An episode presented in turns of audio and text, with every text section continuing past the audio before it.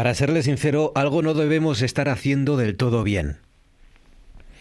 Lo decía un vecino de caso esta mañana. Algo no debemos de estar haciendo del todo bien para que estas cosas sigan pasando. Lo decía, lo han escuchado porque se lo hemos acercado, lo decía en la concentración frente al ayuntamiento de Caso en el minuto de silencio con el que los vecinos, sus vecinos, han recordado hoy a María Teresa Aladro, la mujer asesinada, ya saben, por su exmarido en La Viana la semana pasada. Han querido recordarla seguramente porque lo más probable es que enseguida ya no nos acordemos de María Teresa. Igual que ya nos recordamos que la mañana del pasado viernes fue una mañana gélida en la Pola. Fue una mañana helada. Ya no lo recordamos, pero en esa mañana gélida la policía encontró a una joven deambulando medio desnuda y desorientada. La encontraron en pleno ataque de ansiedad después de haber sido golpeada por su pareja, por su maltratador. Su caso era uno de los 11 casos que vigila el sistema de seguimiento en casos de violencia de género en Siero, pero ella nunca había denunciado a su pareja. Ya no lo recordamos, pero aquello sucedió en la misma semana en la que la expareja de Teresa Aladro le disparó por la espalda con su escopeta de caza. Teresa había acudido al centro de atención, al centro de atención a la mujer que hay en Langreo. Quería pedir información para divorciarse. De nuevo, el momento clave. El momento de mayor riesgo, ¿no? Cuando ellas quieren dejar la relación, cuando intentan rehacer sus vidas, en definitiva, cuando quieren ser libres, quieren ser personas. Porque esto ya lo sabemos, los maltratadores no quieren que sus parejas lo sean, ni libres ni personas. Otra vez no funcionó, parece, el sistema de protección, porque sabemos cuándo actúan, sabemos cómo actúan y conocemos sus perfiles, pero no sabemos todavía cómo evitar que los violentos, que los matones, los maltratadores, que los agresivos actúen. Es verdad que las cifras, dirá alguno, es verdad que las cifras de maltrato han bajado en estos últimos meses, pero lo han hecho solo porque la pandemia impide que la víctima denuncie. Algo no debemos de estar haciendo del todo bien para que estas cosas sigan pasando. Lo ha dicho esta mañana el vecino de Teresa Aladro. Para ellos, para los vecinos, Teresa era una mujer trabajadora, cercana y sobre todo era buena gente. Los maltratadores, los violentos, continúan ahí fuera. Y ahora que empezamos a recuperar nuestras vidas, parece, ahora que miles de mujeres querrán volver a ser libres, son más peligrosos que nunca. En RPA.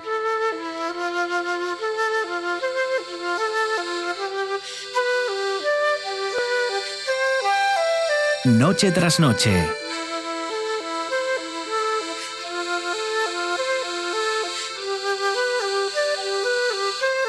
con Marcos Vega.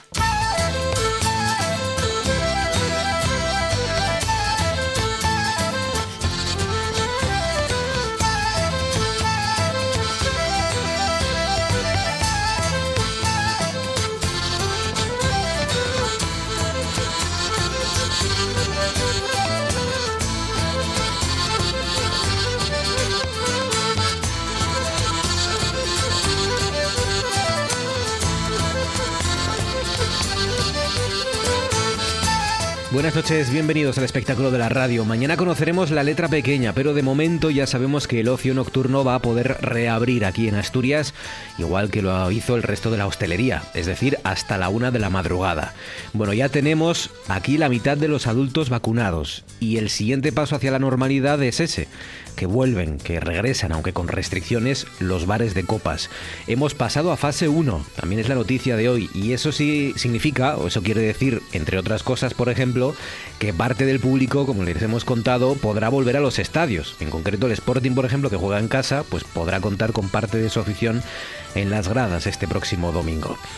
Por cierto, ya les aviso de que de nuevo hay lío con, con AstraZeneca o más que con AstraZeneca, con la vacuna, la Provina, que hace su trabajo con el Ministerio y las comunidades autónomas. Sanidad ha llamado al orden les ha tirado de las orejas a las comunidades para que no recomienden la segunda dosis de AstraZeneca. Ya saben que se puede elegir los menores de 60 que estén esperando esa segunda dosis. Hasta ahora lo que, lo que había dicho el ministerio es que podían elegir si completaban con AstraZeneca o Pfizer. Bueno, pues eh, ya les digo que hay lío entre el ministerio y las comunidades autónomas y el Ministerio ha confirmado 20 trombos en, España. Luego lo analizaremos y lo comentaremos a partir de las 10 en nuestro Consejo de Actualidad. Hasta entonces, Fabián Solís desencadenado está al frente de la parte técnica, Patricia Rodríguez en producción, son las 9 y 5 minutos. Esto es Asturias y estas son las formas, maneras que tienen de ponerse en contacto con este programa.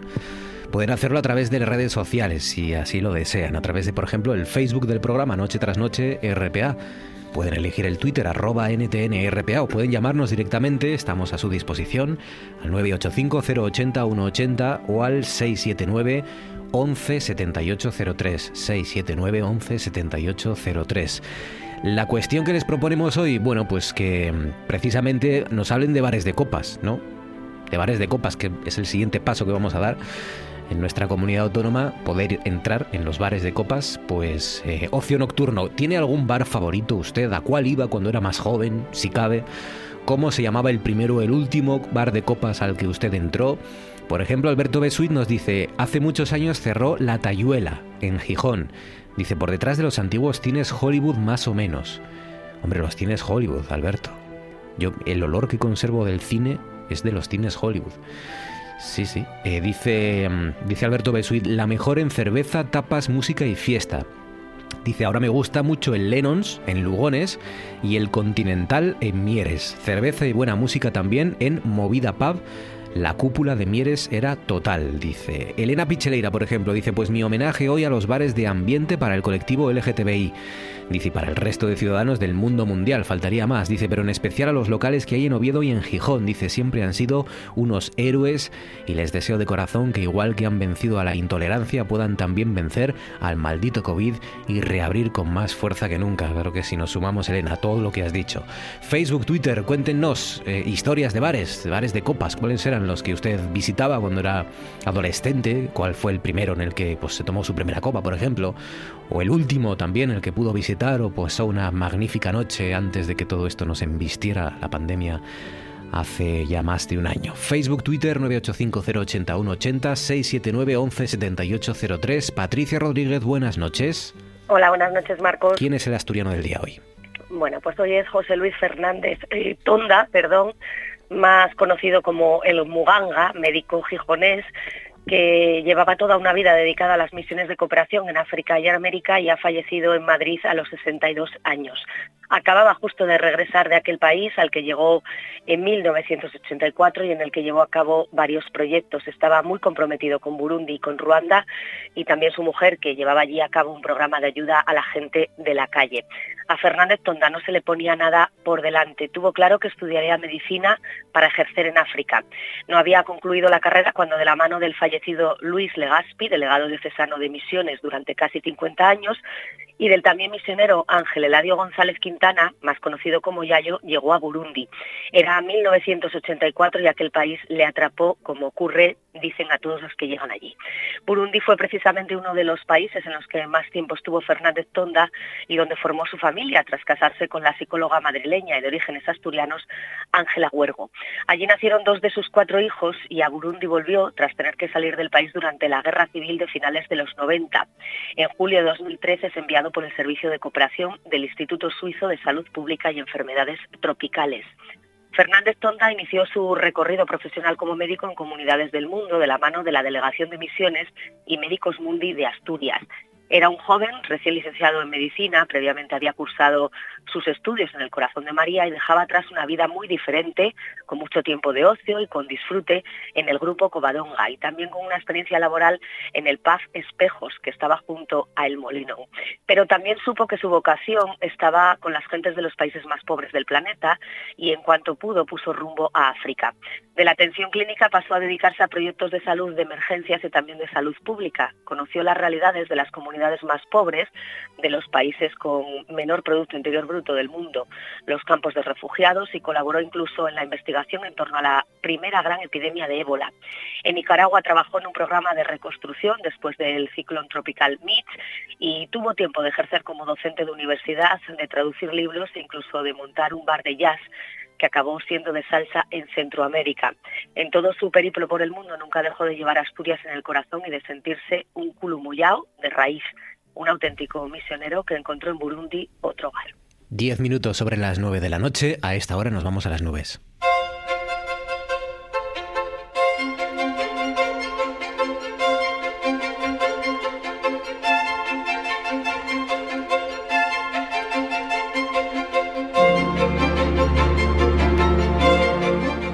De Javier Martínez de Orueta. Orueta, buenas noches. Hola Marcos, muy buenas noches. Bueno, ha habido menos sol del que yo me esperaba después de tus palabras, polémicas palabras de ayer, ¿eh? que lo sepas. Yo esperaba que fuera un jueves y eh, por lo menos aquí en Oviedo han, hemos tenido alguna nube que otra, pero sí es verdad que ya se ha notado que ha calentado un poco más el sol.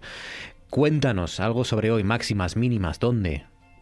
Mira, las máximas, sobre todo en toda Asturias, pues en general hemos estado por encima de los 23 como dices tú, ha sido sobre todo un día de bastante, de bastante calor. Las máximas más altas, ¿dónde las hemos tenido? Pues mira, por ejemplo, en Felechosa, otra vez en el Consejo de ayer, ahí llegaron hasta los 25 grados, en Tineo también se quedaron a las puertas de los 25 grados, y la temperatura máxima más alta se ha registrado en Negaña, ahí han llegado hasta los 26 grados. Las mínimas, es verdad que todavía hace fresco a primeras horas de la mañana, pero bueno, las mínimas, por ejemplo, ya van subiendo poco a poco y, por ejemplo, las mínimas más altas pues se han registrado en Somiedo, por ejemplo, 6 grados o, por ejemplo, en Itaregos también 6 grados y medio, como decimos, ambiente fresco por las mañanas, pero bueno, son mínimas ya más propias de, finales de mayo. ¿Y ahora qué hago? ¿Pongo la lavadora mañana o me espero al fin de semana?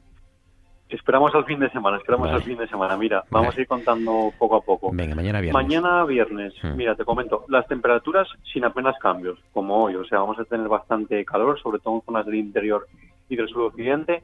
Y sí que es verdad, ayer si te das cuenta lo contábamos, sobre todo en zonas más pegadas a la cordillera, esos consejos que están pegados a la cordillera de cara a la tarde, las nubes van a ir aumentando y se van a escapar algunas tormentas, tormentas que van a dejar pues granizo incluso y aparato eléctrico, pero que no se van a extender a otros puntos de Asturias. Van a ser, como, como digo, sobre todo tormentas muy localizadas. Solo lloverá en esas zonas de cara a la tarde en el resto de Asturias pues tendremos una tarde entre nubes y claros y como digo, las temperaturas sin cambios en toda Asturias por encima de los 20 grados. Eso el viernes. Algo del fin de semana, ¿te atreves? me atrevo, me atrevo. Mira, el fin de semana que dices, podemos poner la colada porque va a ser un fin de semana de sol y de calor también. Los dos días pues prácticamente igual, es decir, va a ser un sábado y un domingo de nubes y claros. Si tenemos que diferenciar un día de los dos, va a ser mejor día el domingo porque vamos a tener menos nubes en el cielo. Y las temperaturas sin apenas cambios, porque el sábado baja un poquitín, pero esos grados que tenemos el sábado, otra vez los vamos a ganar el domingo, Marcos. Así que, como digo, un fin de semana ni en general para disfrutar de nubes y claros y con temperaturas bastante agradables. Bueno, me espero al fin de semana para poner la colada, tender la ropa con el sol radiante de este fin de semana. Eh, Javier Martínez de Orueta, cuídate, Orueta, gracias. Un abrazo, buen fin de semana. Es importante saber que va a hacer buen tiempo este fin de semana y, y los próximos días, porque, mm, sobre todo para nuestro siguiente protagonista. Él es una persona diagnosticada de ELA desde hace tres años y va a intentar ascender al Piku Rieyu para visibilizar y para rebelarse contra esta enfermedad. Miguel Ángel Roldán, buenas noches, Miguel Ángel. Hola, muy buenas noches. Urriela, escalada de vida.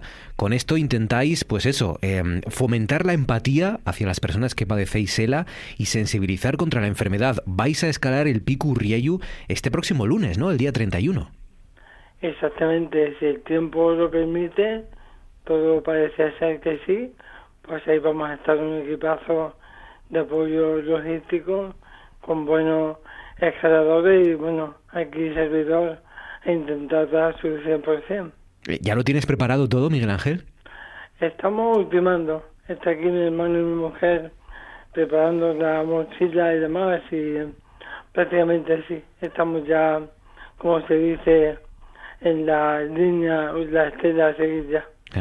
Urriela es eh, una de las cimas, el Urrieyu es una de las cimas, porque son creo que cinco, ¿no? Los que componen este proyecto, queréis subir hasta cinco picos, los cinco gritos contra el ELA, que son cinco expediciones distintas, ¿no? Totalmente. El único nexo en común es la, la montaña, sea donde sea y con quien sea, pero la montaña es lo que nos une y nos da fuerza pues, para poder gritar desde arriba. Se empezó con el Vinson en la Antártida, con el amigo Pablo Olmos y Unai. Después fuimos al Teide, eh, Jaime Lafita y yo. Y ahora pues me toca a mí escalar el Urielu, que bueno pues bien emblemática es esta cima. Mm. La siguiente pues si todo va bien ahí estaremos también. Ya estuviste en el Teide tú, ya subí, ya coronaste el, Teide. ¿Cómo fue aquello? Sí, hicimos la ruta 04, que es una ruta muy exigente, a la Parque Preciosa. Y bueno, pues ese equipazo que nos apoyó pues fue es fundamental para que esa cima pues fuese inolvidable, ¿no? Fue una especie de comunión entre la, lo humano y lo místico, ¿no? La montaña nos dio un clima fantástico mm. y bueno, nosotros pusimos pues, lo que había que poner, ¿no? Que es el esfuerzo, la superación, el trabajo en equipo que hizo pues que se viese un documental después que se llama Grita de Seide, que lo podéis ver en Movistar Televisión y os va a gustar, estoy seguro que os va a gustar. Bueno, e, este, en este también, ¿no? Lleváis material audiovisual, vais a hacer conexiones en directo para los medios de comunicación, vais a rodar ese ascenso al Urrieyu. Sí, lo más importante y lo más novedoso es que se va a hacer un directo que nunca se ha hecho en la montaña. La alta montaña, bien sabéis que a veces es inaccesible mm. y bueno, pues en este caso, pues con un buen equipo logístico y de comunicación, pues se puede conseguir, pues, pues vamos a intentar conseguir que sea un éxito deportivo y por supuesto comunicativo. Claro, porque por un lado eh, mm, es reforzar la autoestima de, las personas que tienen esta enfermedad, de las personas que, padecen ELA, y, por el otro lado, bueno, pues también darlo a conocer, ¿no? Sobre todo que solo hay un camino para, para acabar con esta maldita enfermedad y es la investigación. Es así. Mientras tanto, pues nos rodeamos de nuestros seres queridos que nos apoyan, pero es verdad que por mucho cariño, mucho apoyo, no se puede conseguir. En el fondo necesitamos fondos e investigación, ¿no? Entonces, sinceramente, no queda otra opción que seguir haciendo el reto deportivo, que en el fondo es lo que nos gusta y nos apasiona, y qué mejor forma para esta de reivindicar lo que debe ser propio al ser humano, que de hecho a tener una salud, por lo menos que seamos considerados enfermos de primera, ¿no? En el fondo no se dedica un porcentaje suficiente para investigación y está en la gerencia. Es una enfermedad con más de 100 años de, de historia y ningún superviviente. Así que como reto es importante pues afrontarlo. Mm, la primera persona, la primera vez que una persona con esclerosis lateral amiotrófica aborda una cima tan difícil, tan complicada como nuestro Picurrieyu, se llama Miguel Ángel Rodán, es triatleta y preparador físico y como ven es un tipo que, que, no tiene ningún obstáculo que se le ponga por delante y que lo va, lo va seguro a lograr. Miguel Ángel, enhorabuena, un abrazo fuerte, mucha suerte el lunes y hablamos a la vuelta. Por supuesto, muchísimas gracias al pueblo asturiano que nos está brindando un apoyo pues vamos, sin, sin, sin parangón. Así es que agradecido a este, a este pueblo estudiano que nos va a dar lo mejor de su tierra, que es el Urieyu, y ojalá se consiga y sea un éxito para todos los enfermos de ella. Claro que sí. Disfrútalo, Miguel Ángel Roldán, un abrazo fuerte, gracias. Muchas gracias, un saludo. Y ahora esto. Conectamos con nuestra compañera corresponsal de la oficina F en París, Luisa Gaspar. Luisa, hola, buenos días. ¿Aló? Eh, nosotros querríamos saber la última hora, si eres tan amable. Perdona, ¿cómo me dices? Sí, ¿nos puedes comentar cuál es la última hora en París? Las nueve y cuarto. ¿Cuáles son las últimas noticias referentes al trágico ah, accidente? Las las últimas noticias referentes al trágico accidente son que la once was a ship that put to sea. The name of the ship was a Billy of Tea. The winds blew up her bow, dipped down below my Billy boys blow. Soon may the wellerman come to bring us sugar and tea and rum. One day when the tonguing is done, we'll take our leave and go. Soon may the wellerman come to bring us sugar and tea and rum. One day when the tonguing is done, we'll take our leave and go. She had not been two weeks from shore when down on her a right whale bore. The captain called all hands and swore he'd take that whale in tow. Soon may the wellerman come to bring us sugar and tea and rum. One day when the tonguing is done, we'll take our leave and go. 20 minutos sobre las 9 de la noche, en sintonía de RPA en Noche tras Noche, nos eh, adentramos en el mar Cantábrico para contar historias del mar hoy con nuestro historiador Ramón Vega. Ramón, buenas noches Ramón. Enseguida conectamos, justo ahora lo acabamos de perder, esto es lo que tiene la radio, que se nos ha caído de la chalana en mitad de la conversación. Vamos a recuperar ahora a nuestro historiador experto, ya saben, en, en historia de Asia, pero también trabajador y experto en el Museo Naval, en historia naval, y para acercarnos a un personaje que eh, lo comentaba yo con él, es verdad, hace mm, años lo mencionó ya en, en, en un Noche tras Noche, pero ahora ya tenemos más información. Vamos a hablar de un marino que fue pintor también, fue fotógrafo español, Carlos Íñigo Igorostiza, nació en 1863, murió en el año 1925 y es un tipo con, una, con un periplo fascinante, muy interesante, del que nos va a hablar enseguida Ramón Vega en estas historias del mar. Ramón, buenas noches. Muy buenas noches. ¿Qué tal, Ramón? ¿Cómo estás? ¿Cuánto tiempo sin hablar contigo? Ya tenía yo ganas. Y yo también, como siempre, investigando, no paramos de investigar y para eso os vamos a traer estas primicias de, de, este señor que una vez mencionamos, como tú bien dijiste, pero ahora ya lo, ya lo tenemos más ubicado. Pero que conste que, sí. como siempre, os traigo cosas fresquísimas hasta el punto de que esto, en el 50% de lo que voy a comentar hoy, no está publicado en ningún sitio. O sea que para el disfrute y regocijo de nuestros oyentes.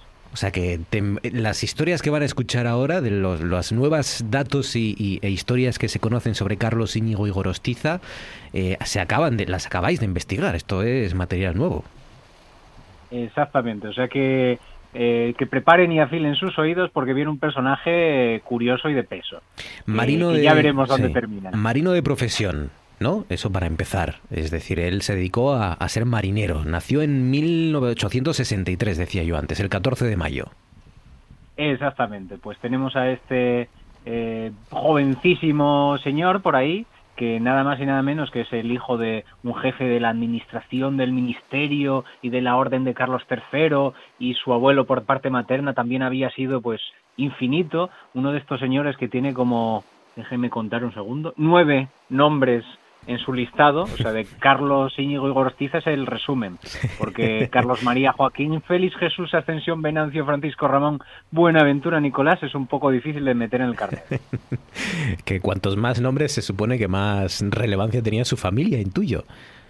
Exactamente, pero este buen señor ya rompió, se convirtió en su propia oveja negra de la familia y en lugar de seguir las partes de gobernación y de representante de embajadas que había en sus familias de un nivel y un abolengo de tres pares de narices, decide que no, que lo suyo es irse a la mar y se va desde Madrid al Ferrol a formarse. Uh -huh, y nada, con 17 años lo tenemos ahí formándose y, y ya, ya preparado para, para embarcar sin tener rango y sin tener absolutamente nada. Ferrol, tierra de, de, marineros y de barcos, de grandes y buenos barcos, ya se, ya se, ya se dio a la mar ya muy jovencito entonces.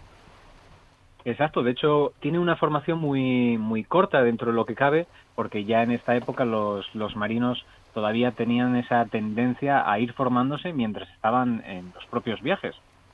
Entonces, bueno, empieza a embarcar, hace viajes por España, empieza por algunas fronteras de estas cercanas que tenemos, y de repente no sabemos todavía por qué. Eh, ocho años después ya, ya tiene un rango importante, o sea, ha pasado a, a ser alférez de navío por méritos. O sea, que algo, y, algo, eh, algo hizo que le convirtió en, en, en, un ascenso meteórico en la jerarquía exactamente. marina. Hasta el punto de que es en ese momento en el que se le entrega el pertenecer o se le nombra caballero de la Orden de eh, la Corona de Italia.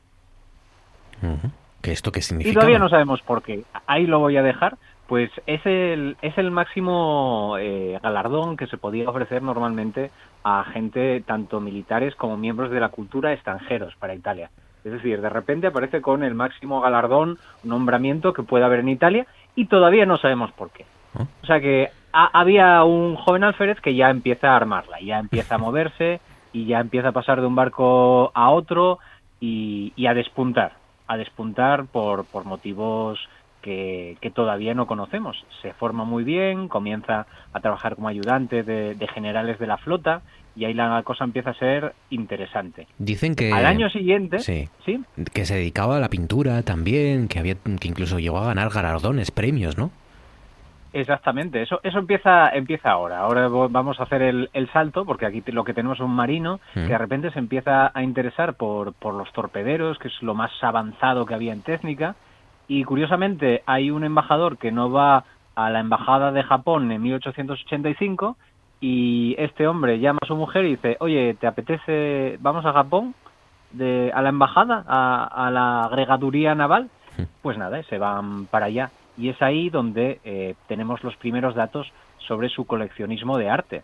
Se interesa mucho por el arte y, eh, curiosamente, cuando está en Japón no le pagan.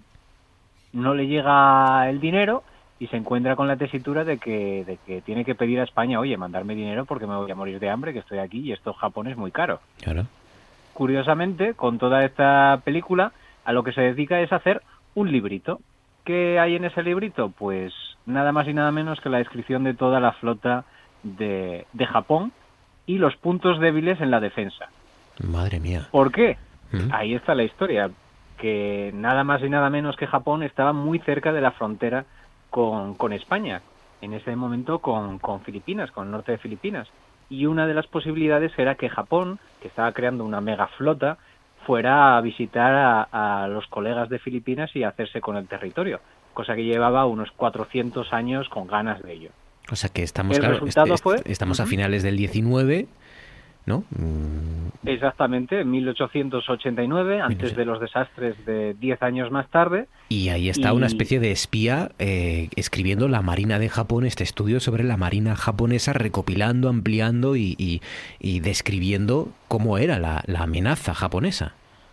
Exacto, no solamente hace una investigación, sino que aquí hace un doble juego. Es decir, tenemos a alguien que ya está muy interesado en las artes, que pinta los barcos que no puede fotografiar, y aquí vienen los detalles, y empieza a pasar información a España. No solamente se le da una, eh, una orden militar por, por haber estado haciendo estas cosas y haberlas pasado de tapadillo, sino que a Japón también se le reconoce el máximo nivel eh, de los actos culturales, que es una medalla al mérito por la cultura y la investigación, que es la Orden del Sagrado Tesoro. Pues o sea que hace un trabajo de espionaje y encima publica el primer diccionario de bolsillo español-japonés. Esa, Y todo esto sin cobrar. Exacto, la Marina del Japón y, y estaba trasladando aquí a España descripciones exactas de cómo eran los barcos, de cuál era la estrategia japonesa. Eh, España no le estaba pagando, el pobre hombre estaba allí muerto, muerto fame en Japón y los japoneses sí le estaban reconociendo la labor como, como gran pintor y como gran fotógrafo también, ¿no? Porque también eh, inició la fotografía como aficionado de alguna manera. Exactamente, después de todo este periplo por Japón, eh, los primeros datos que nos llega es que para- pasa a trabajar para el depósito hidrográfico, que son los que hacen mapas y fotografías para la Armada y para defensa, pero es que en 1904 empieza a liarla porque se dedica a hacer pintura. Se pone a trabajar para la para enviando cuadros a la Exposición General de Bellas Artes y ganando premios y estudiando con Sorolla. Pero este hombre que está haciendo de todo, pues sí, y escribiendo libros sobre cómo había que hacer fotografías y reproducciones de fotografías. Todo esto a la vez, hasta que en 1907 eh, está trabajando también pues está para la Comisión Hidrográfica, que son muy investigadores y muchos investigadores, cuando de repente se encuentra con que el rey eh, ve sus publicaciones, los trabajos que hace, y lo asciende por méritos artísticos. Madre mía, qué personajazo. Carlos Íñigo y Gorostiza, marinero, em, espía, eh, pintor, y cada cosa que hacía la hacía bien y destacaba, ¿no? Pues sí, la, la, suerte que tenemos es que era una especie de, de, máquina imparable. Siguió produciendo un montón de cosas, que es lo que estamos descubriendo ahora, y sacando de parte de, de sus herederos, y que sus historias y periplos continúan durante mucho tiempo hasta que termina como jefe de los alabarderos de la Guardia Real. Es decir, tierra, mar y aire, pero aire todavía no había, pero también lo se podría poner con ello. Seguro que si se hubiera puesto a volar o a inventar eh, algún artefacto, lo habría conseguido. Madre mía, qué personaje. Todo esto lo estáis investigando en el Museo Naval, Ramón.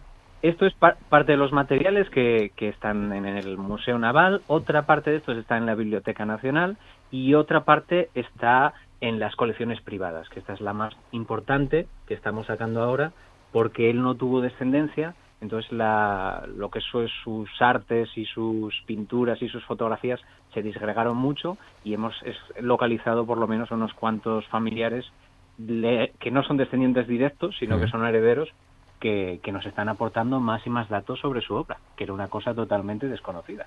Qué maravilla, qué maravilla. O sea que tú ya has visto cuadros del propio, del propio Carlos Íñigo y Gorostiza.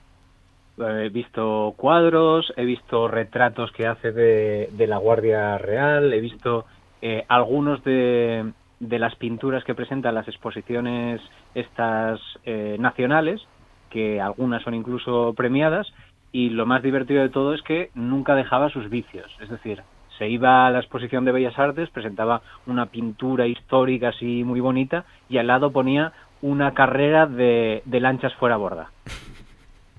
Es decir, jugaba las dos cosas, sabía mucho de ingeniería, lo que habíamos hablado de los torpedos, de los diseños, era una mezcla entre esta tecnología y el gran nivel cultural que tenía, que además pues publica con la ilustración, con los, las grandes revistas del momento le publican todo lo que sacaba, trabaja en las propias revistas en la parte de, de impresión, sí. les enseña a hacer las impresiones y ya para rematar la faena se dedicaba también a la música, música japonesa y que tengamos nosotros datos de momento también a las artes marciales. Qué o sea, que podemos decir que a, hasta en la Guardia Real teníamos gente combatiendo al estilo samurái. Samuráis en la, en la Guardia Real. De 1863 a 1925, marino, pintor, fotógrafo, eh, espía, karateca, en fin, de todo, Carlos Íñigo y Gorostiza. Qué personaje, de verdad, tenemos todavía en la historia de nuestro país, personajes que investiga, como ven, y rastrean y documentan asturianos como Ramón Vega, nuestro espía particular en el Museo Naval de Madrid. Ramón, enhorabuena, y en cuanto sepas más de este hombre y de este personaje, nos lo cuentas, ¿eh? Contar con ello y además que sepáis que no va a venir solo, ¿eh? Ojo. Que, que tenemos un, un, gran listado de ellos y vamos a, a, poder difundirlos para poder disfrutar de toda nuestra historia. Cuídate mucho, amigo. Ramón Vega, un abrazo fuerte, compañero. Gracias. Gracias a vosotros.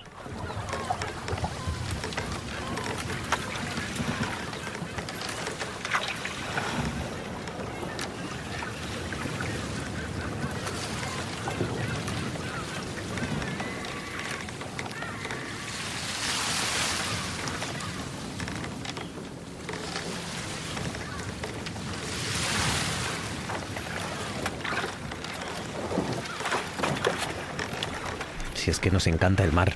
Romanticismos aparte y personajazos como el que les acabamos de acercar, nos gusta el mar porque efectivamente guarda y contiene historias todavía fascinantes, como estas de marineros legendarios de la historia de España y de la historia de Asturias, o como los más contemporáneos, por ejemplo, la que cuenta este famoso ya celebérrimo documental que tienen en Netflix, que ganó el Oscar al mejor documental, y que cuenta la relación entre un ser humano, un hombre, y un pulpo, o una pulpa en este caso, lo que el pulpo me enseñó.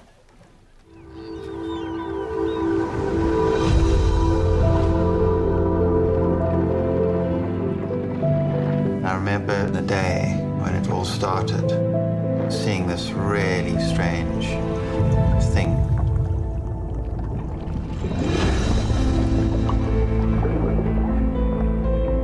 A lot of people say an octopus is like an alien. Strange thing is, as you get closer to them, you realize that. Dice, la gente suele decir que los pulpos son muy parecidos a los aliens, o son lo más parecido a un alien que tenemos, y lo curioso es que cuanto más te acercas a ellos, más te das cuenta de lo que se parecen a nosotros. Bueno, la historia de este documental, que muchos de ustedes habrán visto, que ha ganado el Oscar este año, cuenta, como digo, pues eso, la amistad entre este investigador o, o periodista y un, y un pulpo hembra, pero también reivindica otras muchas cuestiones que vamos a analizar hoy con nuestra científica doctora en ciencias del mar, Eva Velasco. Eva, buenas noches. Hola, buenas noches, ¿qué tal? ¿Cómo estás, Eva? ¿Qué tal? Bien, por aquí andamos. Me alegro mucho. ¿Qué tal con los gallegos? ¿Bien? bien, bien. Vale. ¿Te gusta más esa parte del Cantábrico o te gusta más la nuestra, la asturiana? Esto me pones aquí en un membrete de que tener que elegir. Yo creo que no se puede elegir, son Ya. cosas diferentes. Es que en, en el mar no hay fronteras, ¿no? Esto es muy... Exactamente, eso, de, de fronteras vamos a hablar hoy precisamente. Oye, ¿has, has Sí, visto, sí. ¿has visto el documental? Sí, la verdad es que lo vi hace, hace no mucho, hace un par de semanas o así. Eh, era obligado verlo. Yo, de hecho, eh, recomiendo a que, a que todo el que pueda eh, le eche un vistazo porque merece la pena. Es una verdadera historia de amor, ¿no? Entre, entre un humano y como, y como decías, este pulpo, que nos hace un poco replantearnos muchas cosas, ¿no? y Pues- poner en valor eh, cosas que a lo mejor tenemos un poco olvidadas, pero que realmente, bueno, pues eh, merecen la pena. ¿Tú llegaste a verlo? Yo todavía no lo he visto. Todavía no lo he visto. Eh, Bueno, iba a decir, no lo he visto completo, pero he visto tantos trozos de cachos de pedazos que prácticamente creo que lo he visto entero. Porque entre secuencias, teasers, em, fragmentos, adelantos, em, eh, otra vez que lo he puesto a ver también y no he acabado de terminarlo porque no podía. Pero, pero sí que es Pues verdad que. sol- Sí, perdón. No, no, dime, dime. que precisamente eso, que, que merece la pena verlo, aunque sea eh, ya por, por ver eh, la, belleza de las imágenes que, que, nos enseñan toda la historia, ¿no? Eh, realmente merece la pena. Está rodado en, en un bosque marino de, de Sudáfrica y pone de manifiesto precisamente eso, qué importantes son los bosques marinos en los océanos, ¿no?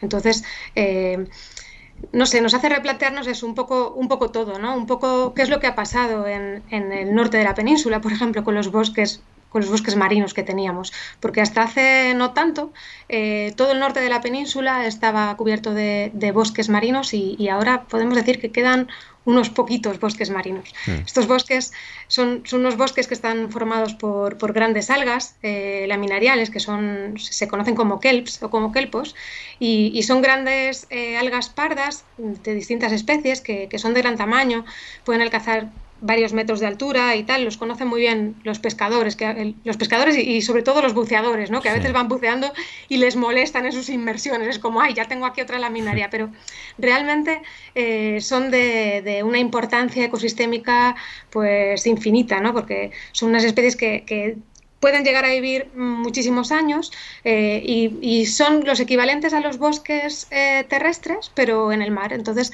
consiguen eh, dar refugio a un montón de especies que realmente s- les sirven como, como protección, claro. como alimento y como sustrato y, y como alevinaje y como todo, ¿no? O sea, son realmente una fuente de, de biodiversidad. Claro, es que los, los protectores de la naturaleza marina eh, eh, tenéis un problema y es que ahí abajo, debajo, por debajo del agua, las cosas son mucho menos visibles. Aquí, en cuanto se quema un monte en Asturias, pues eh, aparecen todos los informativos eh, y, a todos nos, no- nos acongoja, ¿no? El, el- el- el con- porque conocemos las consecuencias de un, de un bosque devastado. Pero claro, por debajo del agua también estamos devastando bosques, pero no, no, no son llamativos y por lo tanto no sabemos lo que está ocurriendo y las consecuencias de eso, ¿no?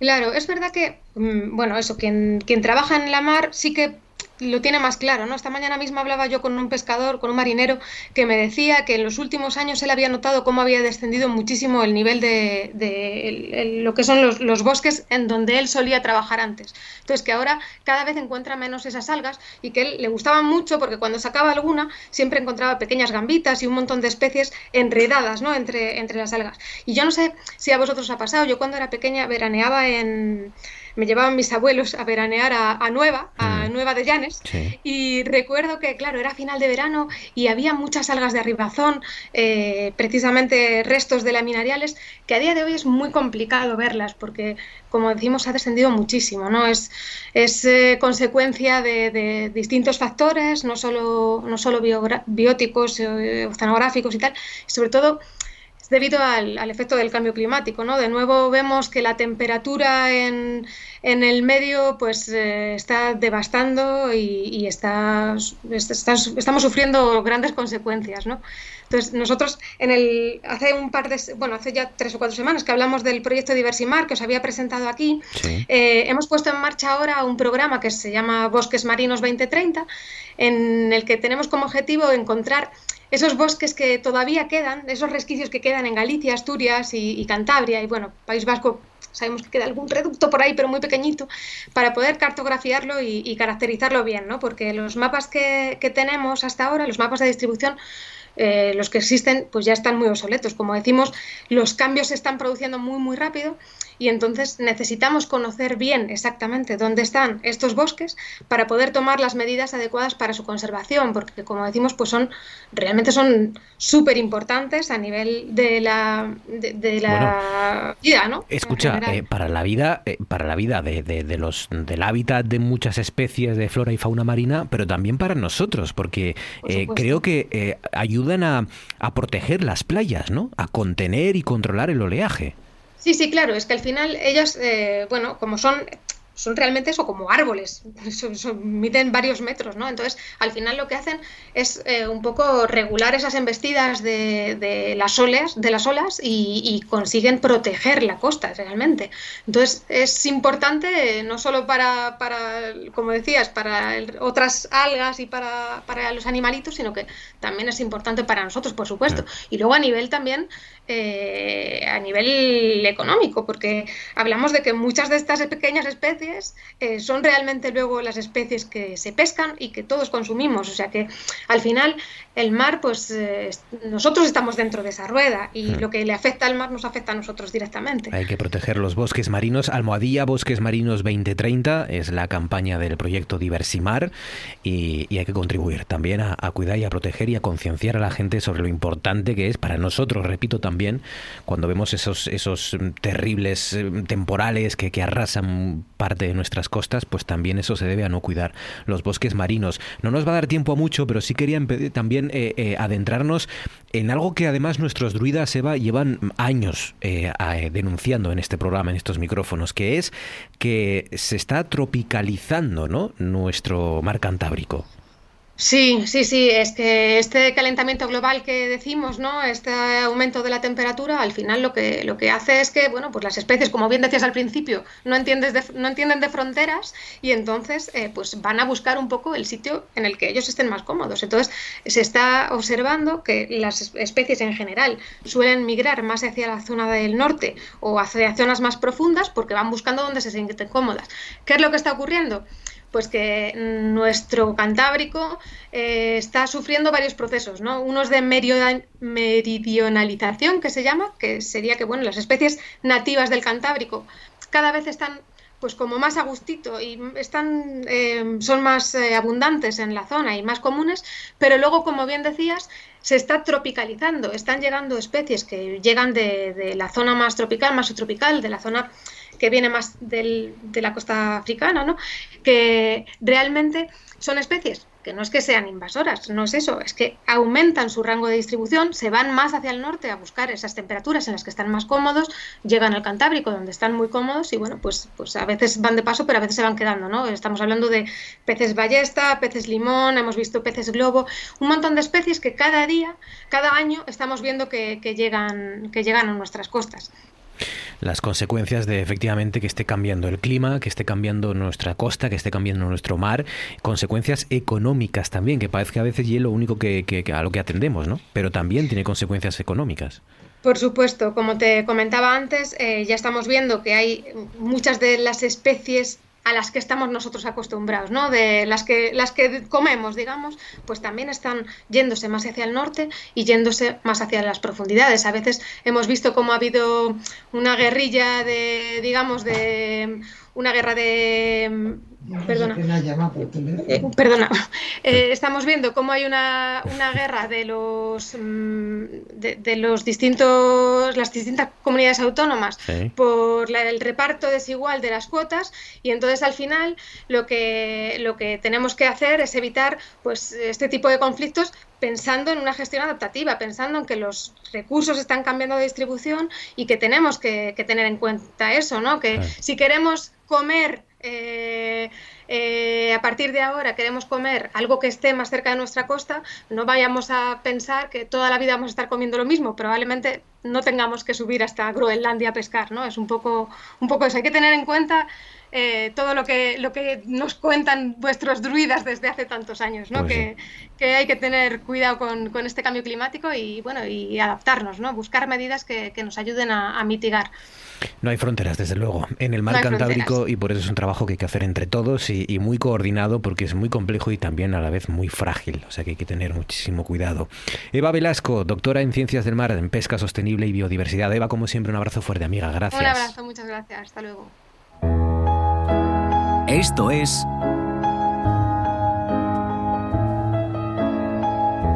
Noche tras noche.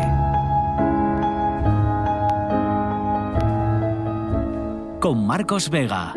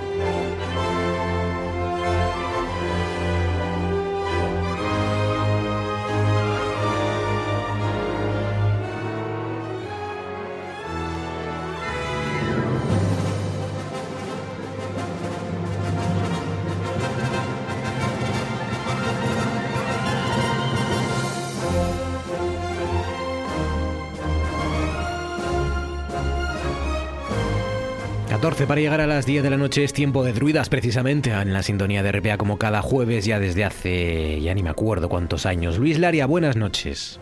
Muy buenas noches. ¿Cómo estás Luis Laria? ¿Qué tal? Pues bien, bien. Me alegro. espero que tú también y la audiencia que esté también perfectamente. ¿eh? Yo con ganas de reuniros aquí a todos de, de nuevo, que, que, eso sí que va a ser ya para, para toda Asturias y todo el planeta, que nos reunamos, que os reunáis los druidas aquí, va a ser ya la confirmación de que esto va quedando atrás poco a poco. Siempre, siempre lo digo. Siempre lo digo. Eh, cuando nos demos el abrazo, yo creo que va a ser el punto crucial en el que volvemos de nuevo, por lo menos, a una andadura positiva y dejar atrás toda esta penuria que hemos vivido. Qué ganas, Luis, no te haces una idea. Oye, eh, mira, vamos a hablar precisamente de algunas de esas especies que, como decía antes Eva Velasco, pues están llegando a nuestras costas y que, mm, y que bueno, eh, son síntomas, ¿no? De la grave enfermedad que padece nuestro planeta y nuestros mares y océanos. Y, uno de esos síntomas, bueno, igual no, pero igual, porque igual es un despistado, ¿no? Pero si es una especie, un tiburón peregrino, que ha muerto en, en Navia, ¿no? Eh, en los últimos 25 años no había aparecido nunca un, tiburón peregrino. No, no, que va, que va. Mira, eh, precisamente valorando, digamos que el censo de, varamientos, eh, tanto en vivo y también avistamientos y otros que son causa de muerte, desde el año 97, desde octubre del 97, hemos tenido 17 eh, tiburones peregrinos muertos. Muertos, ¿eh? ¿Eh? y hemos tenido 36, que sepamos, 36 avistamientos, incluso alguno de hasta tres ejemplares juntos. Madre mía, sí. Eh, el tiburón peregrino es cosmopolita. ¿eh? Eh, lo que pasa que bueno pasa muy desapercibido y cuando se ve pues a veces causa extrañeza porque esa aleta también para una persona neófita que no conozca mucho la anatomía de, de los tiburones pues siempre piensa que es un tiburón y a veces se, se crea alarma no pero pero es un ejemplar totalmente pasivo pacífico eh, pena que incluso se deja tocar, etcétera, y sobre todo el único inconveniente que nos puede representar si estamos eh, con bañador, que estamos no estamos con un neopreno, etcétera, es que si le rozamos la piel eh, podemos tener erosiones importantes porque tiene eh, una piel como si fuese eh, Lija, ¿no? con microcristales, sí, como si fuese como si fuese lija, ¿eh? pero es totalmente inofensivo. Mm. Es en realidad, fíjate, el segundo pez más grande que existe en el planeta. Eh, puede alcanzar perfectamente los 10 metros. Nosotros aquí los hemos tenido hasta de 8,20. Este tenía unos 4, 3,90 de largo, ¿no? Este Sí, que apareció en- 390 o sí, es, es un ejemplar juvenil, ¿eh? porque nosotros también los hemos tenido hasta de 2,87 y serían, pues casi podríamos decir que, eh, vamos, muy, muy, muy juveniles. Estos, eh, estos tiburones eh, aquí en el Cantábrico son mm, relativamente frecuentes, ¿eh? o sea, lo que pasa que, bueno, la gente se extraña y es uno de los tiburones también menos evolutivo que tenemos, o sea, fíjate que ya per se los tiburones, eh, toda, la, toda la familia de los tiburones son tremendamente, eh, digamos que poco evolutivos y mantienen, digamos que una idiosincrasia muy parecida a la que sería pues la de hace, pues perfectamente 50, 60 millones de años. ¿eh? En el caso del tiburón peregrino, como te digo, es el segundo más grande, segundo pez más grande del planeta. eh, lo que ocurre es que no tiene estructura osteológica convencional, al igual que todos los tiburones, es cartílago, ¿no? Sí. Y curiosamente ese cartílago, pues en Asia tiene un valor extraordinario, al igual que las aletas incluso, eh, y, y, bueno, pues eh, se capturan y están pues en una recesión muy importante, porque son, eh, bueno, pues eh, capturados a veces en masa. En la zona, por ejemplo, de Kuala Lumpur, todas estas áreas de, de también de- del sur de Asia, eh, todo lo que es la India, pues hay un, hay un apego tremendo a este tipo de gastronomía que incluso se, le dan muchos valores como que es afrodisíaco, etcétera. ¿no? El tiburón Aquí- peregrino, no, no se engañen porque tenga, es verdad, eh, la boca llena de centenares de dientes porque eh, solo se alimenta de plancton en principio, ¿no? Lo que va engullendo mientras... Sí. Mientras no. Solamente se alimenta de plancton y es un filtrador. Fíjate que puede filtrar perfectamente en un día. Se habla de que puede filtrar del orden de unas 200 toneladas de agua. Eh, o sea que es, es, un, es una forma de alimentarse. Va con la boca completamente abierta, en forma una O casi perfecta. ¿eh? Y con esa boca abierta va navegando a ciertas profundidades, allí donde existe pues la comunidad planctónica que es la de la, de la que se alimenta, ¿no? Y bueno, pues eh, eh, es una pena porque, como te digo, está en franca recesión. En algunas zonas, pues es bastante escaso ya la observación. Aquí en Asturias, Hmm. pues mira, sobre todo en los meses, casi siempre, siempre, siempre, la presencia en estos últimos 23 años está establecida en el 90% de los casos en los meses de abril y mayo. Es curioso, ¿eh? Esa época de primavera, no sabemos por qué razón, pero es la, la más habitual. Y bueno, pues eh, realmente son peculiares porque son cosmopolitas, navegan miles de millas, pueden navegar miles de millas y la etapa reproductora es precisamente ahora en la primavera. Eh, son muy curiosos en lo, en lo que es la reproducción, al igual que muchos otros tiburones, son ovovivíparos. Y nacen pocos, ¿eh? porque puede en esa especie de placenta, que no es placenta lo que tiene, ¿eh? pero es, digamos que ahí hay un porcentaje tremendo que puede alcanzar hasta los cuarenta y tantos, cincuenta individuos, pero esos dientes que tienen ya incluso cuando son fetos que todavía están en el seno materno, porque imagínate que están en huevos todos, ¿no? Sí. O sea, eh, imagínate que eh, están todos en huevos, son 47 huevos, por ejemplo. Bueno, pues hay algunos que precisamente los que están más cercanos a la masa hepática, por alguna razón que desconocemos, no sé si a lo mejor podría ser por una circunstancia de movilidad o de alguna otra circunstancia, los que están más cercanos a la masa hepática, que el 25% del peso del tiburón es hígado. O sea, que imagínate qué, hígados tienen estos tiburones. Pues Y sí. hay una cosa curiosa, esos que están cerca del hígado lo que hacen es eh, eclosionar primero, pero no salen al exterior, sino que se mantienen como fetos dentro y lo que hace es depredar a sus hermanos que aún todavía están en huevo. ¿eh? Oh. Por eso dicen que bueno que posiblemente esos dientes sean reminiscenciales y sirven vale. para eso y también para la reproducción, en este caso para lo que es el cortejo. Ah, vale, vale, vale, vale. Claro, algún sentido tiene que tener. O sea que se deben de morder, ¿eh? Sí, o, o enseñar la sonrisa profiden también, ¿no? Eh, esto- Posiblemente también, posiblemente. también. Oye, eh, tenemos que terminar cabreándonos un poco, un poco mucho, porque, porque hemos visto imágenes, Luis, eh, de ese tiburón peregrino que, que apareció en la playa de Navia, eh, tirado al lado de un contenedor. Sí, es una pena. Es una pena porque es una mala imagen. Eh, Yo me imagino un niño que estuviese caminando por allí con sus padres, etcétera, y viese pues aquel animal allí, que además es una especie protegida, que debemos de estudiarla, que cuando realmente además nadie hizo nada por él, porque estuvo por la playa de Navia merodeando y parece ser que se llamó eh, a través del 112 pues a la guardería de medio ambiente, nadie hizo nada por el tiburón, terminó varando vivo, terminó muriendo y después eh, lo único que hicieron fue medirlo que medía 3,90 me parece y automáticamente pues eh, le dijeron a los servicios de limpieza que ya estaba disponible que hicieran con él lo que quisieran. Y automáticamente pues los servicios de limpieza lo que hicieron fue cogerlo y sin ningún tipo de miramiento pues eh, pensaron que lo mejor era dejarlo tirado al lado de los contenedores de reciclaje como hacen además precisamente en muchas ocasiones con otros animales. Me consta que incluso hasta tres jabalíes estuvieron allí durante 10 días esperando a que fueran a ser recogidos y realmente eso es penoso porque estamos atentando contra la salud pública, pero además estamos atentando contra la moral y contra la conciencia. No, es, no es razonable que, poda- que podamos hacer esto en esta etapa en la que vivimos porque es una sin razón absoluta. Que, que, joder, que lo tiren al mar, de total, así pues contribuye por lo que, menos al, Claro, al efectivamente. Yo antes, ciclo antes de, que lo dejen ahí pudriéndose con esa imagen paupérrima y vergonzosa, pues que lo dejen en el mar, efectivamente, porque al, fin y al cabo pues va a ser un recurso alimentario para muchísimas especies. Claro, claro. Luis Laria, cuídate, amigo. Un abrazo fuerte, gracias, Luis. Un abrazo. Feliz semana. Buenas noches, un saludo. abrazo. Centro Estatal de Asistencia al Suicida, buenas noches. ¿Por qué asunto es? Pero hombre, no se preocupe. La vida es hermosa. Sí, lo escucho. Ajá. Ajá. Opa. Pero hombre, no se preocupe. La vida es hermosa. Si al cabo usted tiene un montón de años por delante para gozar, para ser feliz. Dígame qué edad tiene. Ah, ah, ah, ah, ah. Si no le quedan tantos.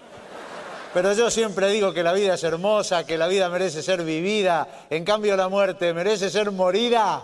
Ah, es muy bueno, muchas gracias. El del lorito japonés, ¿lo sabe?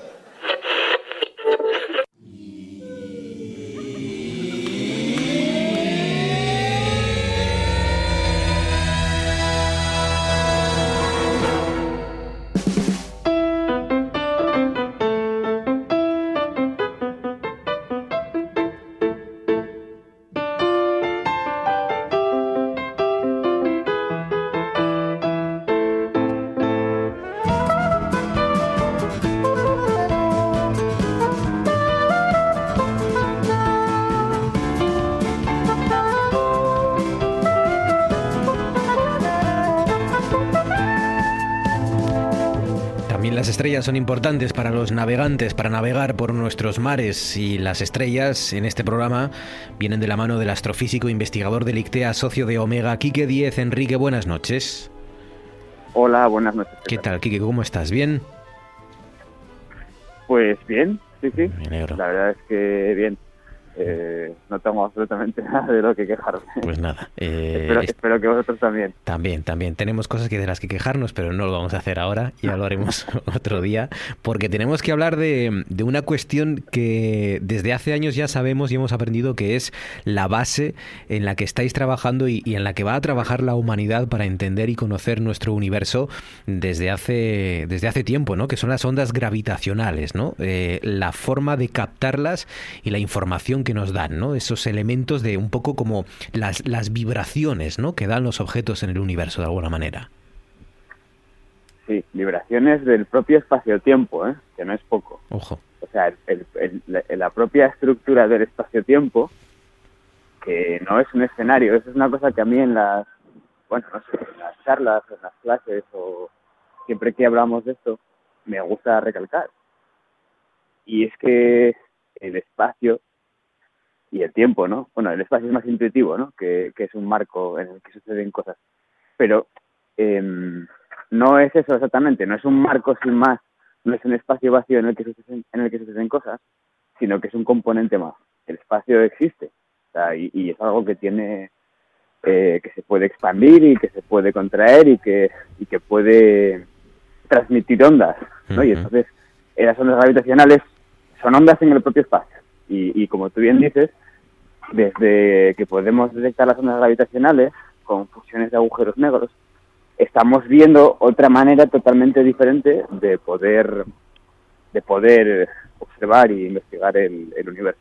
Claro, lo- lo y ahora aquí- se abre una puerta más. Lo contó aquí Kip Thorne, por ejemplo, ¿no? que, que es uno de los, de los Sí. premios Nobel y, y- y premio Princesa de Asturias de Investigación Científica y Claro. Técnica en Sí. su momento, que, claro, durante muchos años estuvimos eh, observando y, conociendo el universo a través de la luz, ¿no? que era el principal, mm, la in- principal información que teníamos y estímulo que conocíamos, pero ahora ya tenemos otra forma de mirar y de entender el universo, que es a través de estas ondas gravitacionales. Dices que hemos, mm, hem- hemos aprendido desde hoy, podemos mirarlas de otra manera. Sí, sí, sí, eh, porque se puede con las propias esto es un poco curioso, de hecho es bastante curioso, con las propias eh, ondas gravitacionales se puede eh, detectar el efecto de lente gravitacional. O sea, en la lente gravitacional, para que no, el que no lo sepa, seguramente si lo tecleamos en Google y buscamos imágenes de, de lentes gravitacionales, son estas imágenes en las que se ven galaxias que tienen como arcos alrededor. Y esos arcos realmente son imágenes de galaxias mucho más distantes, pero que están distorsionadas por la curvatura del espacio-tiempo que producen estas galaxias que están entre medias, ¿no? Entonces la idea es, imagínate que tú tienes una colisión de agujeros negros muy lejana, que provoca ondas gravitacionales, que viajan hacia nosotros. Y esas ondas gravitacionales atraviesan un espacio-tiempo que está curvado. Entonces, ese, espacio-tiempo curvado, digamos que provocaría también ese efecto de lente gravitacional, lo provocaría sobre las propias ondas gravitacionales que vienen hacia nosotros, como si fueran luz, se comportaría igual. Y lo podemos ver. De hecho, estamos ya con los de- detectores que tenemos, eh, eh, bueno, eh, LIGO, ¿no? Eh, que ya está funcionando, o el futuro Virgo, que va, que va a empezar a funcionar en... LISA, perdón, LISA, que va a empezar a funcionar en, en el espacio. Sí. Eh, vamos a poder observar este efecto de lente gravitacional en las propias ondas gravitacionales. Y esto nos va a dar ya una información súper, súper precisa de, de un universo muy, muy, muy, muy remoto, de colisiones de agujeros negros eh, y de estrellas de neutrones en, en galaxias súper, súper, súper lejanas, súper jóvenes.